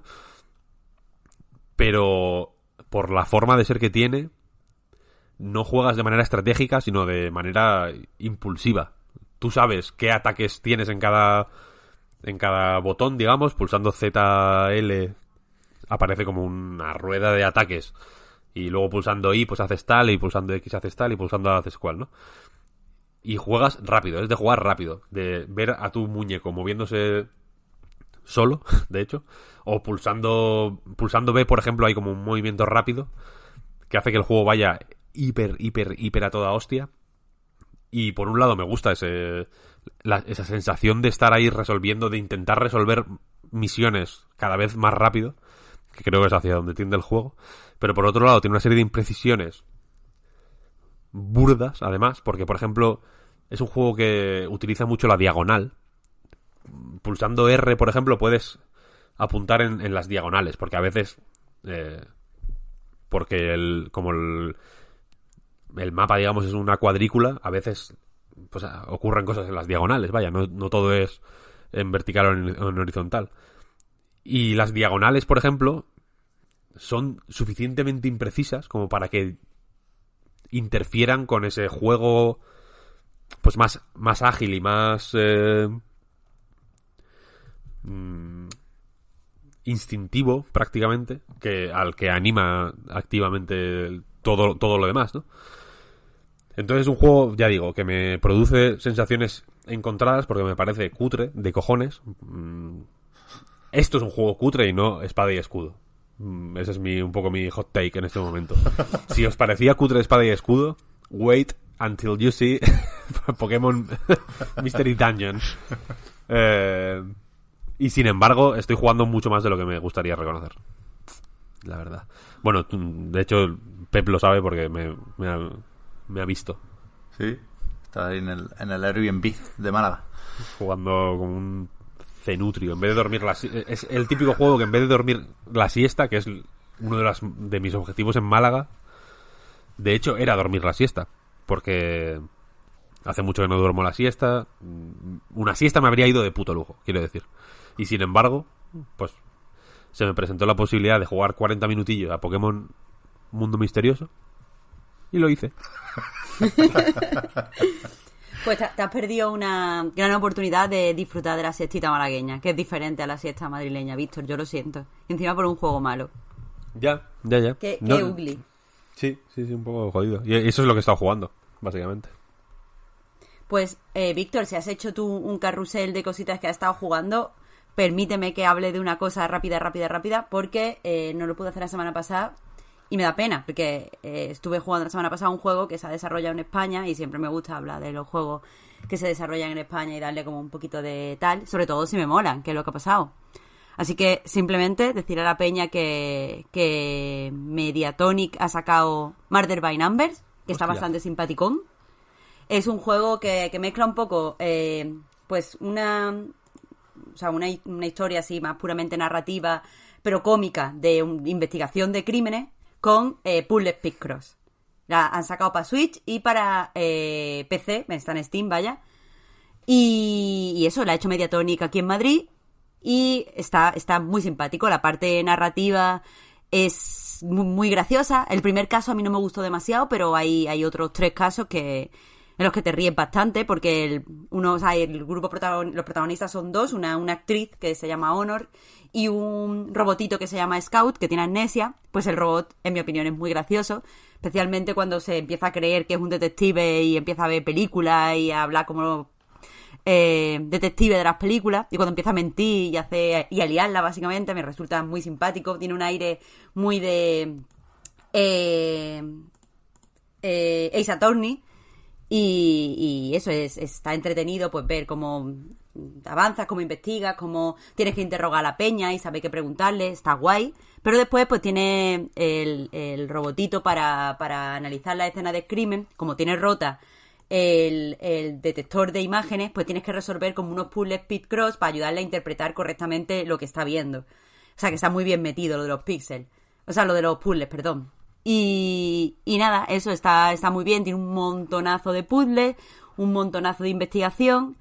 Y es como un juego muy, muy simpaticote. No lo recomiendo para cuando tienes sueño y, y no quieres dormir a siesta, porque los Cross pues necesitan atención. Pero sí que mm, es de estos juegos que coge, lo coge a lo mejor 15 minutillos, hace un puzzle, hablas con dos o tres personas y te, te alegra bastante, te, te hace sentir bien. Así que simplemente pues recordar, recordar eso, que no salió esta semana, salió la semana pasada, pero que no se nos pase, si... O sea, si hay que hablar de un juego que sea de este. Sí, sí, este le tengo mil ganas, la verdad. Es que está muy simpático, tío. O sea, no, no te digo que sea un puto juegazo de la hostia, Goti. Pero es de estos juegos súper simpaticotes que coge. O sea, yo ya he terminado las misiones, pero tengo eh, puzzles guardados en la memoria del robot. Y sí que me da alegría eh, hacer un par de puzzles así, yo que sé, cuando tengo un 10 minutos muertos y tal. Es. Está guay además está como muy cuidado todo, los diálogos son graciosos. Eh, la música está muy bien. O sea, la- a mí la, la música que tienen para los puzzles me mola muchísimo. La he tenido pegada un montón de días. Así que, que yo que sé, también está baratito, que es lo que decías de, de, lo- de- de los gatetes. Sí, sí, a tope. Vale, pues yo cojo aire porque he estado jugando a un, a un par de cosas que, con todo el respeto a lo que habéis comentado, igual son un, un pe- un pelín más gordas. Me cago en la mano. no, coño, ahora estoy dispuesto a debatirlo, pero bueno, no, no creo que sea polémico, no creo que suene a hot take esto. Sobre todo porque está aquí un tal Call of Duty Warzone, que es el Battle Royale free to play de Call of Duty, que está más o menos pegado a Modern Warfare, tiene como el logo ahí pequeñito, MW, porque la, base es el último Call of Duty, se juega igual, están las mismas armas, los mismos personajes, comparten incluso pase de batalla, pero también es un juego free to play que se puede descargar aparte. Y, y aquí quizá lo, lo comentable o lo que estoy preparado para explicar no es tanto la experiencia, que he echado un par de partidas y bueno, creo que lo más sorprendente es, es que funciona bien y se ve bien. Yo no, tenía claro lo de que pudieran meter, sobre todo en las consolas de 2013, eh, un Battle Royale de Call of Duty con estos gráficos, con el mapa que requiere eh, el poder meter 150 jugadores. Y a ver, hay los problemillas típicos de los edificios que cargan tarde cuando saltas con el paracaídas, el frame rate pues rankea un poco más que en el multijugador o en la campaña normal, pero hay muy pocos sacrificios, te diría yo. Hay partes del mapa, ese tejido conectivo que une los, los mapas ya existentes en una zona más grande, pues, pues está menos detallada, evidentemente, pero hostia, eh, han hecho un, un Battle Royale del Modern Warfare, ¿eh? Me parece tocho y creo que están las mecánicas y los sistemas que introduces están bien pensados. Hay una economía por ahí que puedes comprar cosillas en tiendas.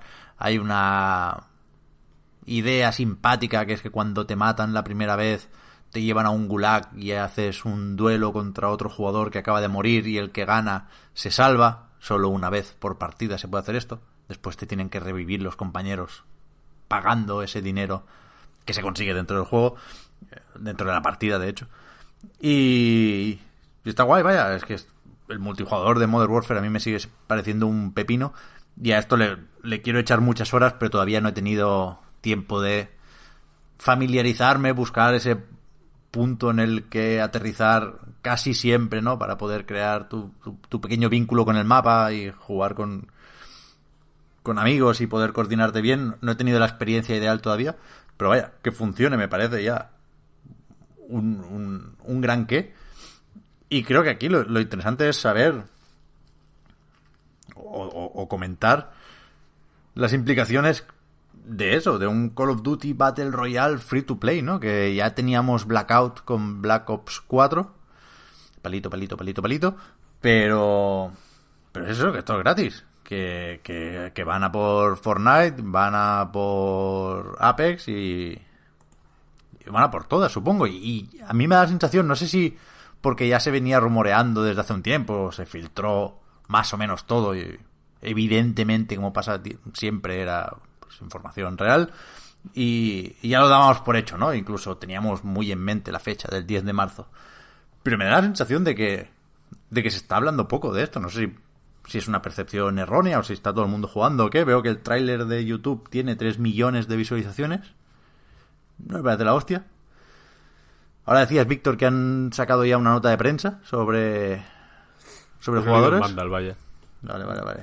Han publicado un tweet con que dicen que hay 9 millones de jugadores. 9 millones ahora. En 3 días. Bueno, está mal. Hubo un acceso anticipado, eso también se puede comentar. En dos días, de hecho. Un acceso anticipado muy mierdoso, ¿no? Para los que teníamos Modern Warfare de 4 horas. un, par de partidas te echabas. 6 millones, 6 millones, no 9. 6 millones. A mí me suena poco, la verdad. Me suena poco por comparar, eh, estoy buscando... O sea, por, esto eh, salió eh, hace dos días. Mm, el free to play el día 10 a las 8 de la tarde-noche, hora española. 6 millones. en, en, el mismo periodo de tiempo, Apex Legends tuvo 2,5 millones.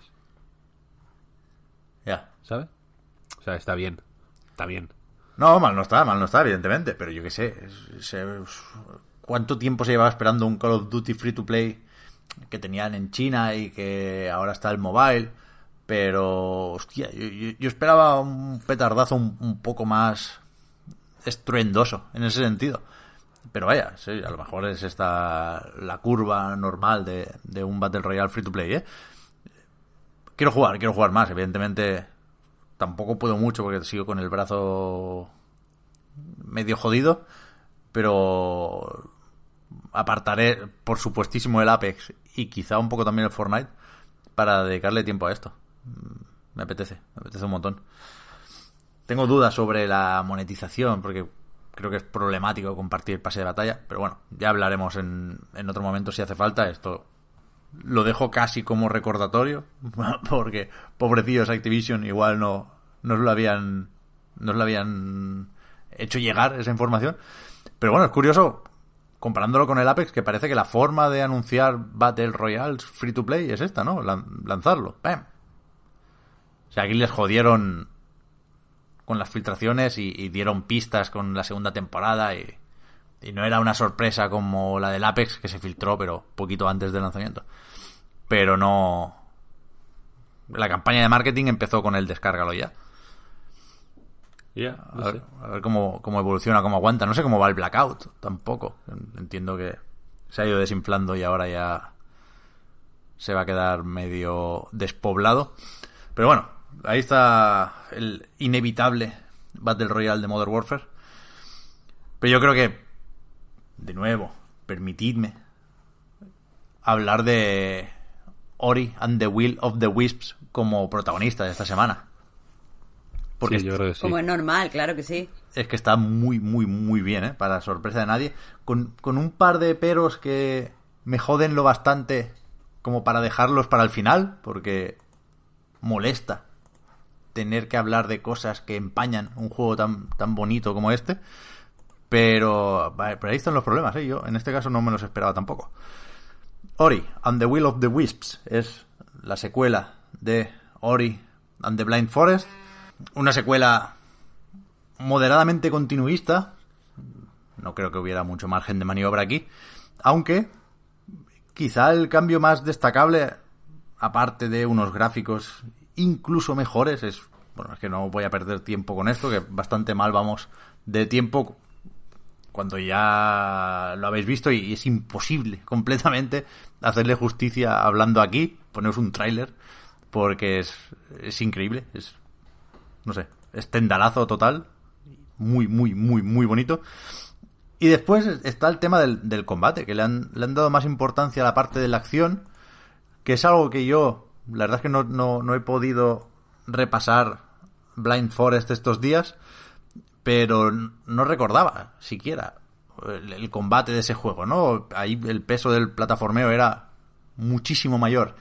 Y, y hacía eso de atacar con esa especie de centella, las llaman ahora, esa bolita que te acompañaba y que hacía un, una especie de proyectiles de corto alcance y después utilizabas sobre todo el bash, el impulso, esta mecánica de rebotar en proyectiles o hacer rebotar los proyectiles para devolvérselos al enemigo. Todo esto está también en la secuela, pero aparte tienes una espada y o un martillo y, y las hostias se pegan de una forma mucho más explícita, ¿no? Hay, hay más de Hollow Knight que, que en la primera parte.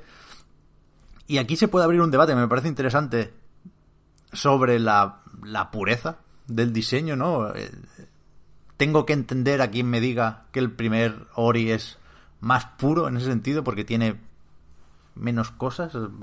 Es, es, un juego más basado en una esencia, pero yo creo que, que gana eh, la complejidad de, de, esta secuela. Creo que, el, que, el, que se enriquece el diseño lo suficiente sin, sin perder nada por el camino. De hecho, el plataformeo es igual o mejor que el de la primera parte.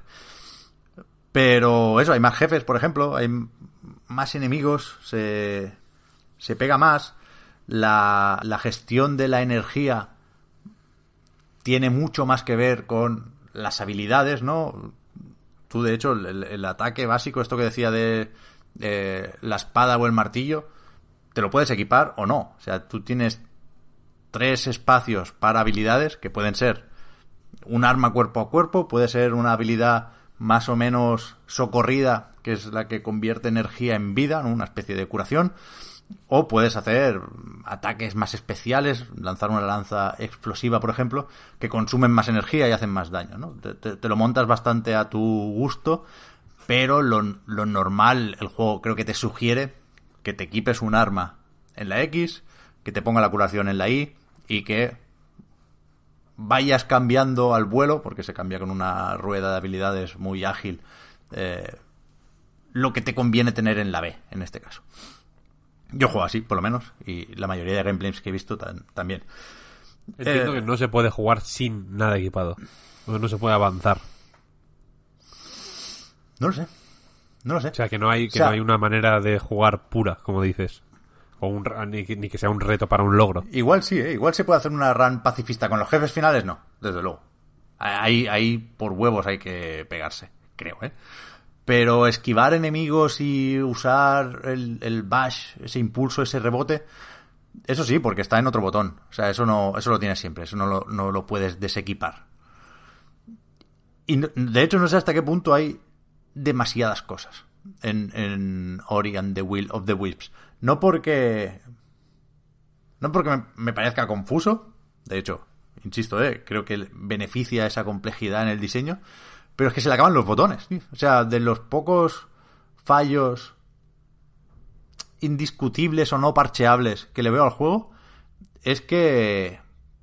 que necesita ser redundante, redundante no, al contrario, eh, usar un mismo botón para varias cosas.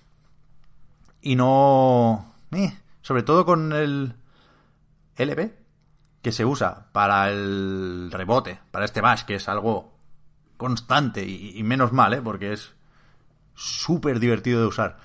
Eh, y se usa también para un gancho nuevo que te permite, pues eso, lanzarlo a puntos de anclaje y agarrarte a una especie de hierbas azules o una especie de farolillos.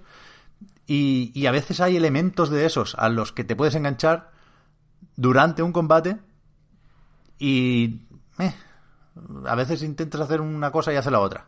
No es grave, pero sí creo que es indicativo de, que querían hacer muchas, muchas, muchas cosas, ¿eh? Y insisto, en general, eso de querer hacer muchas cosas es positivo, porque desde luego no se le acaban las ideas al juego y, explorar es muy, muy, muy gratificante en parte por eso, porque vas consiguiendo habilidades sin parar, pero, pero eso, o sea, es secuela de manual en el sentido de añadir ideas a las que ya estaban y ya eran muy buenas en el original, ¿no? Y, y funciona como un tiro. O sea, lo que más le apetece a uno destacar de Ori and the Will of the Wisp es que es súper agradable de jugar. Por el movimiento, por el salto, por cómo fluye, eh, por, por la vidilla que transmite el- ese espíritu del bosque. a- pues eso, con las animaciones, con los saltos. Es un juego en el que se salta muchísimo, no por frecuencia, sino por distancia, ¿no? Enseguida consigues el triple salto. Y después tienes ahora también en RB un dash que te permite agarrarte a las paredes y, después planeas con la pluma. O sea, hay lo que parecen precipicios insalvables del mapa se acaba aquí. En realidad son un puto salto normal. que Triple salto, eh, dash y mm, pluma. Y recorres una distancia enorme, enorme. Que eso es complicarse la vida para Moon Studio porque tienen que dibujar más plantas, tienen que dibujar más terreno, más bosque, más ciénaga. Pero, pero, o sea, están dispuestos a hacerlo y no podemos más que agradecérselo porque es cada centímetro del juego es precioso. Y, insisto, no, no, no he podido volver a la, a la aventura original para compararlas di- directamente, pero por lo que recuerdo me da la sensación de que, de que eso, que, que es un poco más amplio, que respira un poco más el juego. Y, y creo que, que, que se agradece un montón. También, lo que sí recuerdo de, de la primera parte es que su segunda mitad me gustó menos. Creo que tenía ciertos problemas de ritmo, creo que introducía algunas mecánicas que aportaban menos que sus mejores ideas que, que- gastaba durante la primera mitad de la aventura. Y, y aquí es un poco igual. No me lo he pasado, por cierto, pero me tiene que faltar poco. He jugado unas 10 horitas y seguramente cuando escuchéis esto ya lo he finiquitado. Pero por si estáis ahí como referencia, tengo tres centellas. Y. Y eso, durante todo este rato creo que, que- que es muy hábil superando los problemas de la primera parte. Y, y lo hace de una forma que gusta, porque es, son recursos de videojuego clásico, que es básicamente diferenciando más los entornos. Aquí hay, de una forma más explícita, una parte de agua, una parte de desierto, una parte nevada, y son todas increíblemente espectaculares. Y, y después creo que es más explícito el tema de todas estas partes, ¿no? La- el tema en forma de mecánica. Con la oscuridad se juega de una forma muy concreta. Eh, en cada parte desbloqueas una habilidad que te permite avanzar por ahí y que después, por supuesto, esto no deja de ser bastante Metroidvania, te permite encontrar habilidades ocultas o fragmentos que te permiten ampliar la vitalidad y la energía. Y en ese sentido creo que el juego es fruto, se nota que es fruto de un estudio mucho más maduro de lo que era cuando hizo la primera parte, que sabéis que Moon es un estudio peculiar porque trabajan, están todos con el teletrabajo sin que nadie les obligue, pero desde luego han, han ganado mucha experiencia muy rápido, ¿no? Y, se nota, se nota en, en este juego. La verdad es que es es imprescindible. Vaya, no, no me cabe duda de que con o sin nueva generación será uno de los juegos del año. O sea, a mí hay una cosa que me sirve para, para reafirmarme con, con, con estas buenas sensaciones, que es que luego ya veremos si lo hago, ¿eh? espero que sí, espero que lo podáis ver prontito en Twitch. Pero ahora mismo no tengo ninguna duda de que voy a por lo menos intentar desbloquear todos los logros. Y hay algunos complicadetes, he visto un speedrun de 4 horas, creo que se puede hacer. Pero lo voy, desde luego lo voy a intentar y desde luego juego con esa, con esa actitud. O sea, exploro cada rincón. Hay momentos en los que piensas que estás descubriendo un secreto de la hostia y en realidad estás alcanzando la palanca que te permite avanzar por el camino principal.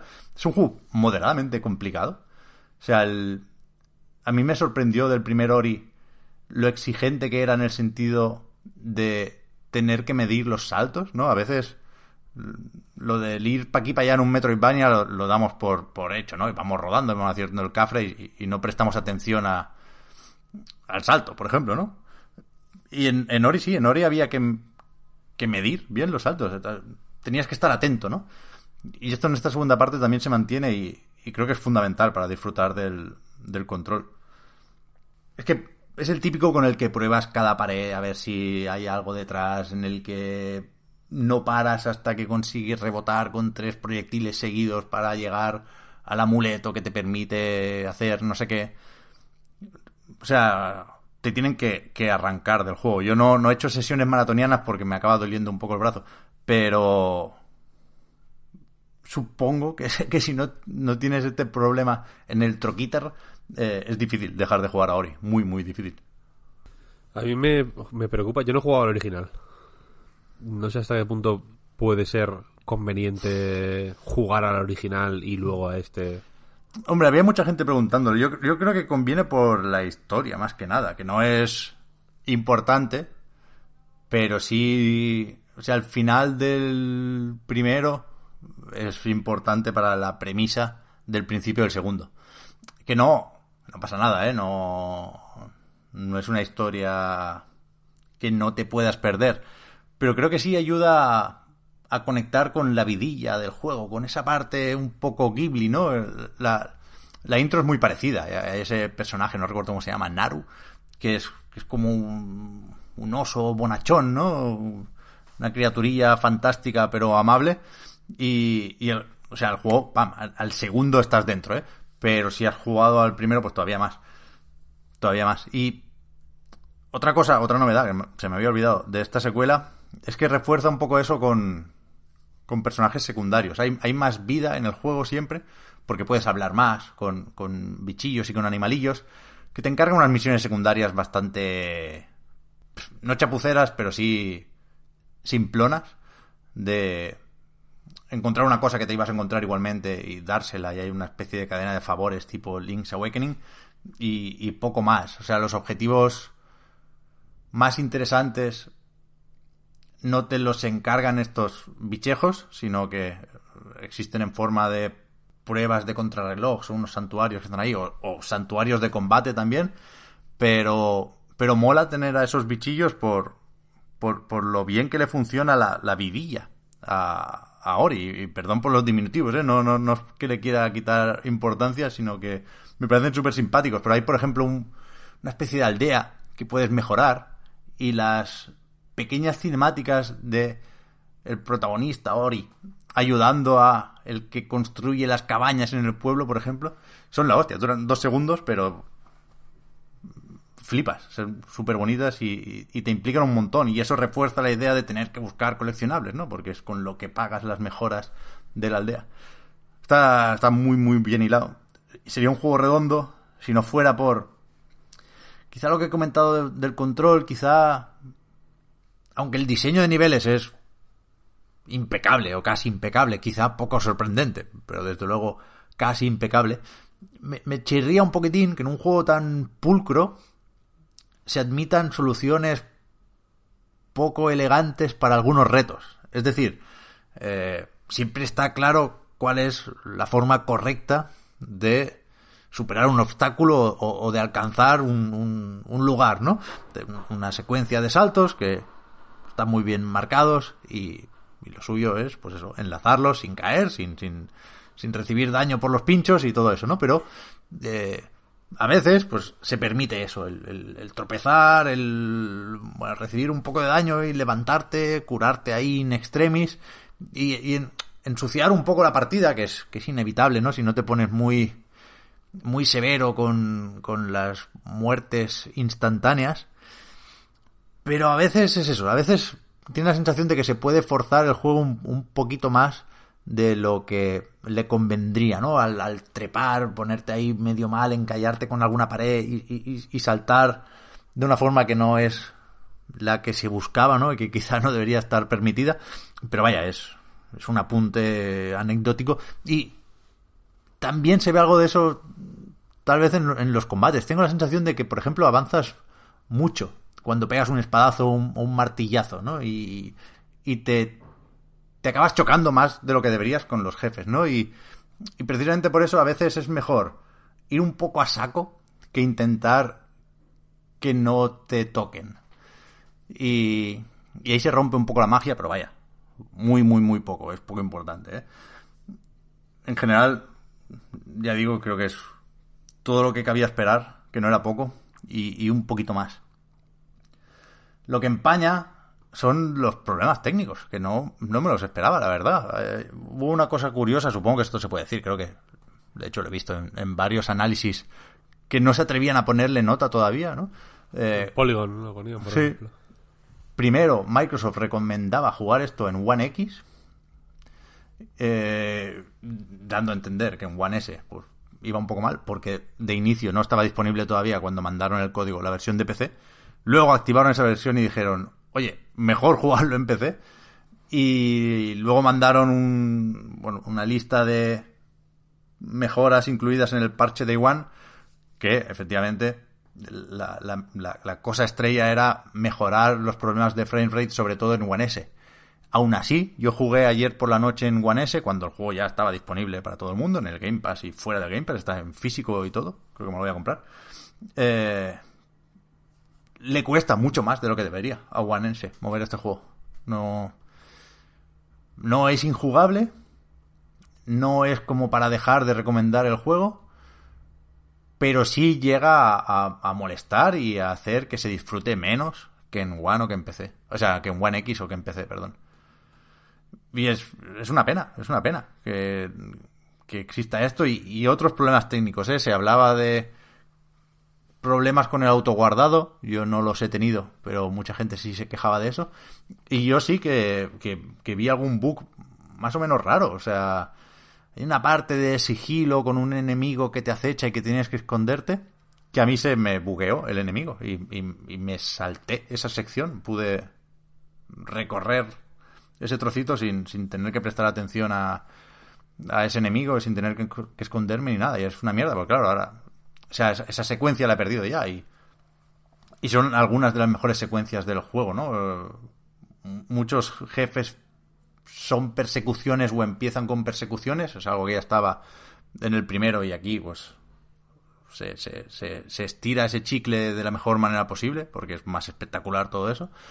Y me jodió mucho perderme esa, esa secuencia de, de esa persecución. Pero vaya, espero que lo parchen más o menos pronto y que, y que dejen de empañar a lo que es un juego absolutamente brillante. Es raro, ¿no? los ves salvables al final. Los...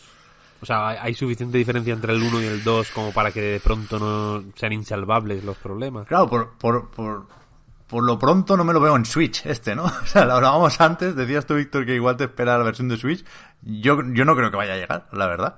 Porque es que, es que le cuesta a la One, ¿eh? Incluso cuando va bien, es lo típico que igual en Digital Foundry te dicen que va a 54 frames y no a 60, ¿sabes? No, no afino, no afino en One.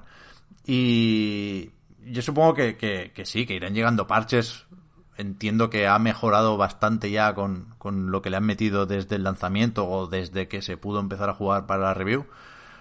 Pero desde luego deben hacerlo, ¿eh? o sea... no puede ser que se quede esto así.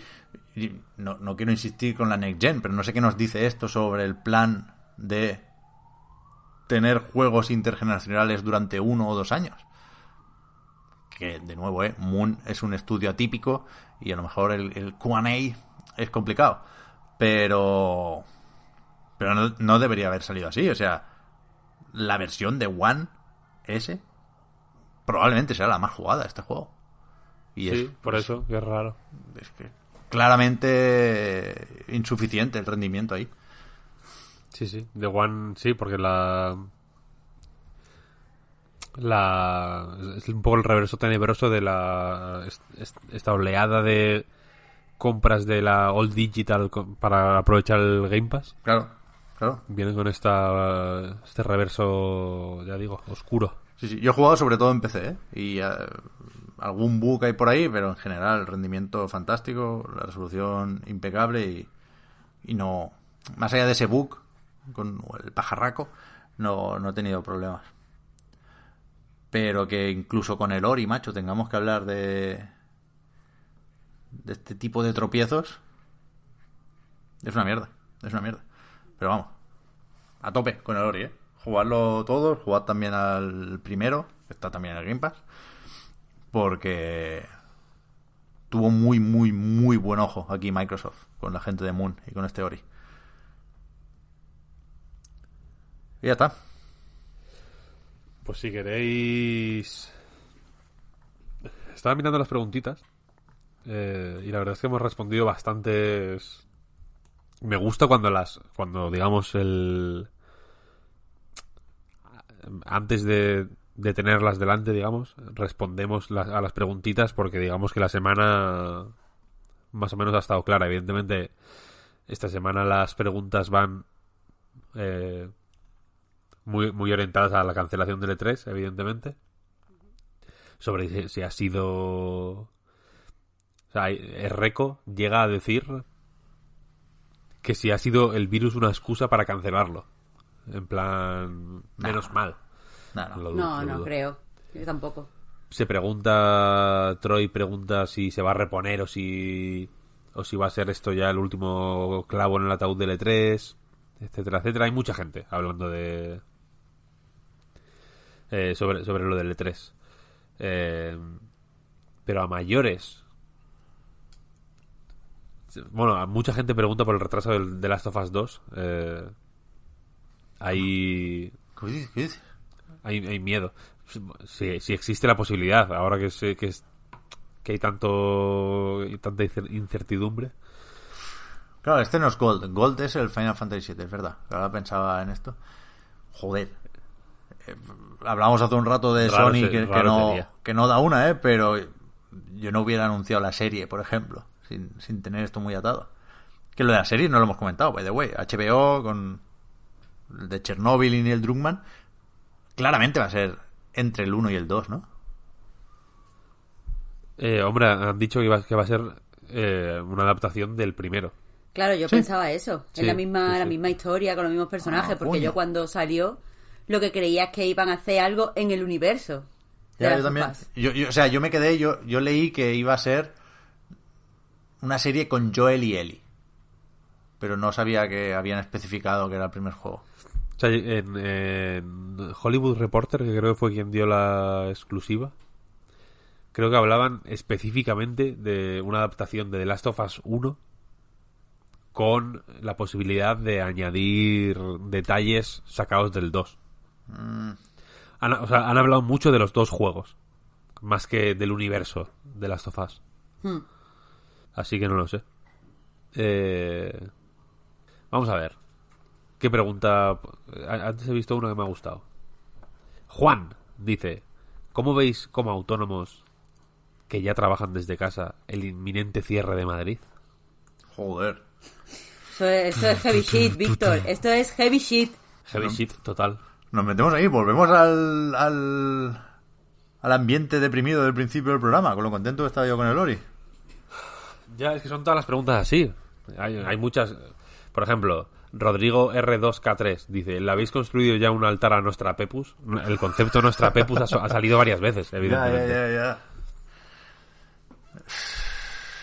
Ya, en realidad, no, que nadie piense que estoy contento por haber acertado, ¿eh? Yo no me alegro para nada de la cancelación del E3 y evidentemente no me voy a colgar ningún pin porque la predicción era una bola loca que para nada tenía en cuenta el coronavirus, claro. Pero...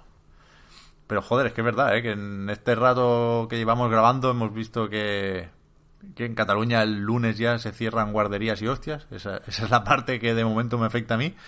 Y, y, que va saliendo gente con coronavirus y en Madrid estáis todos muertos. O sea, pensa, pensando... Sin saberlo. Pensando en, en, en si salir o no estos días de la capital porque igual no os dejan entrar o igual es imprudente, ¿no?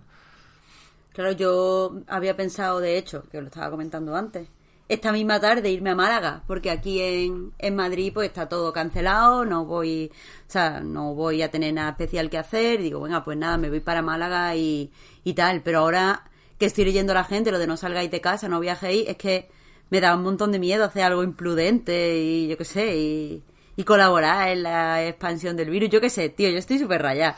No estoy alarmada, rollo, vamos a morir todos. Pero es que estoy, estoy muy rayada, es que llevo todo el programa rayadísima si coger el tren esta tarde o no. Yo, yo estoy en plan, y tampoco quiero parecer ni un poquito experto, ¿eh? Pero yo estoy en plan de, hay que hacer lo, lo que toque, vaya, o sea, yo preferiría ya chapar todo un mes. Pues sí. Sí. O sea, que en China, también. en China ha funcionado. Y, y- no parece que tenga que funcionar otra cosa. Y en China funcionan distintos, ¿eh? Pero, yo qué sé, el teletrabajo es una mierda. O sea, eso sí que lo puedo decir aquí como experto en, teletra- en teletrabajo. Ahí sí. Eh, sale mal. Teletrabajo casi siempre sale mal. Eh, se hablaba mucho de teletrabajo también en las desarrolladoras, ¿no? Igual no, no, no se retrasa el Last of Us por eso. Eh, el amigo Strauss Zelnick tenía cosas que decir sobre eso, pero pero a mí no no sé, yo, yo creo que la o sea, hay que afrontar de manera muy distinta el teletrabajo y una posible cuarentena. Pero vaya, eh, aquí sí que me voy de, de los temas del podcast. No sé, pero eso, que, que sí, que es que es normal que no pregunte la gente porque es el temita de la semana. Y, y es que si no sé lo que decirme a mí misma, que voy a decir en el podcast. Ya, ya. Pues a ver, vamos a. A, a mí sí me. Yo, yo llevo todo el programa mordiéndome la lengua. Yo lo que quería decir es que ahora sí que os gusta China, ¿eh? Hijos de puta. Ahora sí, ¿eh? Ahora el comunismo está bien, ¿no? Ahora. Ahora está guay que se intervenga la vida pública. Ayer hubo 15, cago en solo- la mar. 15 casos nuevos solo en China, ¿eh? Bueno, eso Que dicen. Ah, yo pensaba que en China ya estaba como bajando y ya no había nuevos contagios. Me lo he inventado, vaya. No, no, coño, claro, 15 nuevos contagios es nada. Ahí- Firmábamos todos por 15 Muy nuevos contagios en España, claro. Anteayer hubo siete, creo. O sea, están. Lo están controlando a, a fuegote. Pero porque han cerrado todo. O sea, no sé si habéis visto las fotos estas de las calles súper vacías y... Ahora están retomando ya la actividad. O sea, en, en Wuhan eh, creo que han estado tres meses las tiendas chapadas, ¿eh? Que esto no... No, no se ha ido, no se ha ido la bicha sola, no, no se ha venido de China a Europa, vaya. Han hecho unas medidas de contingencia heavies de la hostia, pero moderadamente eficaces. ¿Estamos dispuestos a hacer lo mismo? Pues ya veremos, ya veremos. Igual no es la única opción, ¿eh? Ojo, no, no, no, no, no está sonando el himno comunista aquí, pero... Es pero que yo he pensado sí, hay mucho. que- Hay que, hacer lo que, lo que toque, lo que nos digan. Yo he pensado mucho en esos días en, en el famoso vídeo de Aznar diciendo lo de ¿quién es usted para decirme a mí cuántas copitas de vino me tengo que beber antes de conducir? ¿No? Que le gusta muy poco a, mu- a mucha gente que le digan lo que tiene que hacer, ¿no? Y esta situación es una, una situación de que te digan qué tienes, qué tienes que hacer y que te fuercen a a hacerlo al mismo tiempo. Pero totalmente, yo sería más feliz si alguien me dijera, mira, ve- Marta, vete a Málaga, que no pasa nada, o no te vayas a Málaga, que es peligroso, pero ahora tengo que tomar la decisión que sea yo, y, y, y es que no sé, porque claro, si me voy, es que me voy a, voy a estar el pensando, tronco, y si he contagiado a alguien, y si no sé qué, y si no me voy, sí que voy a pensar "Uf, que tenía de dijo a la gente que iba a ayudarle no sé qué, no sé cuánto. Es que esto, esto es una movida, tío. complicado, hay poca información. Hay, bueno, hay- iba a decir que hay poca información, hay poca información fiable, hay mucha información, Mm. en realidad. Entonces es complejo, pero eso, que, que la situación es chunga. Eh, por si queréis eh, volver eh, volver al tono eh, afable y jocoso por el que nos caracterizamos eh, podemos rematar la, la cuestión con una, un pequeño ejercicio de futurología, porque casi, casi en el, en el mismo momento entraron dos preguntas. Una de Blissy, que dice, es retórica, pero Doom o Animal Crossing. Y la otra de Luis San Marina Félix, cancelada. que dice, ¿cuál va a vender más, Animal Crossing o Doom Eternal? En lo que él ha bautizado ya como la batalla del 23. eh, Bueno, la respuesta es Animal Crossing en ambos casos. Pero no, o sea, Yo creo que aquí A tope hay con que Doom, hacer- a tope con Doom. Aquí, aquí hay que ponernos de acuerdo como sociedad y como civilización prácticamente y apoyar de manera ferviente los dos juegos. Es el momento de, de no Eso es lo que le gustaría a Canela. y a, y a- y a todo el mundo en realidad y el Doom Slayer. Y al Doom Slayer. Best friends. Sí, sí, aquí este momento este momento bonito en el que un juego eh, el- quizá el juego más violento que va, que va a salir en el año 2020 y más oscuro y más eh, satánico. jodido y más agresivo y más satánico efectivamente traba una relación por, por la casualidad de la fecha de lanzamiento de de, de- de conexión absoluta en, realidad. Sí, es una es- la, la, la onda digamos de, de- la wavelength es exactamente la misma. Están en el, están en el mismo lado. Con, con el juego más cute y más encantador y más tranquilo y más suavito y más magnífico eh, o sea más, y más magnífico para el alma. Es un juego que que, que realmente te- es un bálsamo para el mal rollo es, es brutal, ¿no? Que, que haya ocurrido esto. Creo que hay, hay que hay que hay que motivar, hay, hay que apoyarlo para que para motivar más coincidencias de este estilo.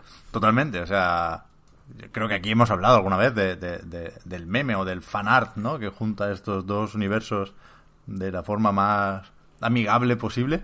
Pero, o sea, celebrando esto, a mí me parece más o menos gracioso el, el que se equiparen, ¿no? La- la- las- los dos lanzamientos, quiero decir, aquí claramente Bethesda se está aprovechando de Nintendo de forma súper legítima y de súper buen rollo, ¿eh? Claro, eso es lo que te iba a decir, que aprovechar quizá no es la palabra. Claro, claro. Y, y- y Nintendo, pues tampoco gana nada siendo antipática aquí y, y participa del juego, ¿no? Pero claramente es más promoción para Doom que para Animal Crossing. Y Nintendo pensará, bueno, haz lo que quiera, que yo voy a vender el doble. Y encima, cabrones, me habéis retrasado el Doom Eternal de Switch. O sea, aquí mucha bromita, Ya. pero cuando tocaba dar el callo donde, donde estaba y mi port, ¿no? O Pep, ¿cómo, ¿cómo te has buscado para buscar el revés? O sea, ¿cómo lo has hecho para buscar el reverso de Nebroso a la luz? Es que es verdad que es que la gente se aprovecha de Nintendo. Todo el mundo se aprovecha de Nintendo. Y a Nintendo le da igual, porque antes hablábamos, que creo que no lo llegaba a decir, hablábamos de qué es mejor, eh, vender mucho a 60 euros al principio o vender mucho a 30 o a 20. Bueno, lo mejor es lo que hace Nintendo, que es vender a 50 durante 5 años. o sea, aquí a Nintendo de su apoya todo porque todo le va bien. Eh, pero ¿qué es eso? Que que no es una relación entre iguales, ¿eh? Lo de Doom Eternal y Animal Crossing, por, por juegazo que vaya a ser Doom Eternal y lo mucho que va a vender, que algunos millones no se los quita nadie, ¿eh? Pero, pero aquí el lanzamiento gordo es Animal Crossing. Es una relación de, de- en el infierno no hay en el infierno y en Animal Crossing que es quizá el limbo, quizá el paso previo al infierno. Eh, Hombre, es una isla. Quien haya visto Perdidos que, que piense sobre eso. Efectivamente, efectivamente. Por eso, y co- como que todo va bien, ¿no? Tienes cierto control sobre la situación. Todo parece sospechosamente bien organizado. Yo solo digo eso. Eh, ahí no hay diferentes. Ahí solo hay almas en pena y nuestro señor Satán. Entonces, ¿qué, qué te dice, ¿qué nos dice esto? Pues que no tiene sentido hacer una rivalidad, hacer sangre aquí. Eh, está mal, está mal. Pero claro, esto es la semana que Está viene, claro. El- o sea, el- Es que es ya, es ya. en es principio el, el viernes, que es cuando grabaremos el próximo podcast, es el mismo, el famoso día 20 de marzo. Desde de la que- batalla del 23. Sí, sí, que no quememos, no quememos el programa todavía. Pero la verdad es que muy, muy simpático la bueno, la antesala de esos dos lanzamientos. Sí, sí. Y, y por ahí está el Nio, vaya, que sale mañana, que ya estará a la venta cuando escuchéis esto, pero que mm, nos lo han mandado hace un rato. O sea, que habrá que buscarle un hueco también ahí entre Canela y el, y el Doom Guy. Yes. Y ya está. Y hasta aquí hemos llegado, si queréis. Pues sí, pues sí, pues sí, pues sí, pues sí. Nos vamos, gente. Eh, no sin antes recordar que el podcast Reload, igual que anightgames.com, son proyectos que se mantienen gracias a vuestras generosas aportaciones. Tenemos información en patreon.com barra anightreload. Los patrons tenéis ahora un ratito más de podcast en forma de prórroga. Y con el resto nos volvemos a encontrar la semana que viene. Gracias Víctor, gracias Marta por haber estado aquí una semana más. Y A ti, Pep. A ti, Pep. cuidaos todos mucho. Chao, chao. Hasta la próxima. luego.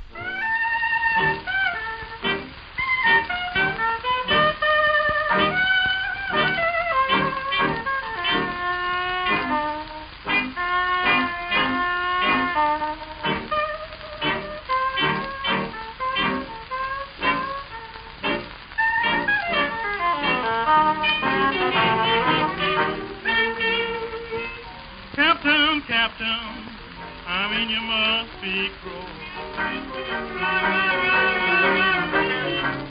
Captain, Captain, I say you must be cross.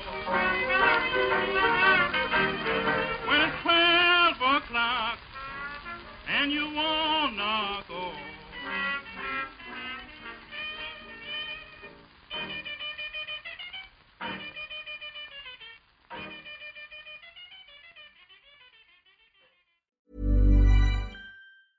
Hi, I'm Daniel, founder of Pretty Litter. Did you know cats tend to hide symptoms of sickness and pain? I learned this the hard way after losing my cat, Gingy. So I created Pretty Litter, a health monitoring litter that helps detect early signs of illness by changing colors, saving you money and potentially your cat's life. Pretty Litter is veterinarian developed, and it's the easiest way to keep tabs on your fur baby's health right at home. Go to prettylitter.com and use code ACAST for 20% off your first order and a free cat toy. Terms and conditions apply. See site for details.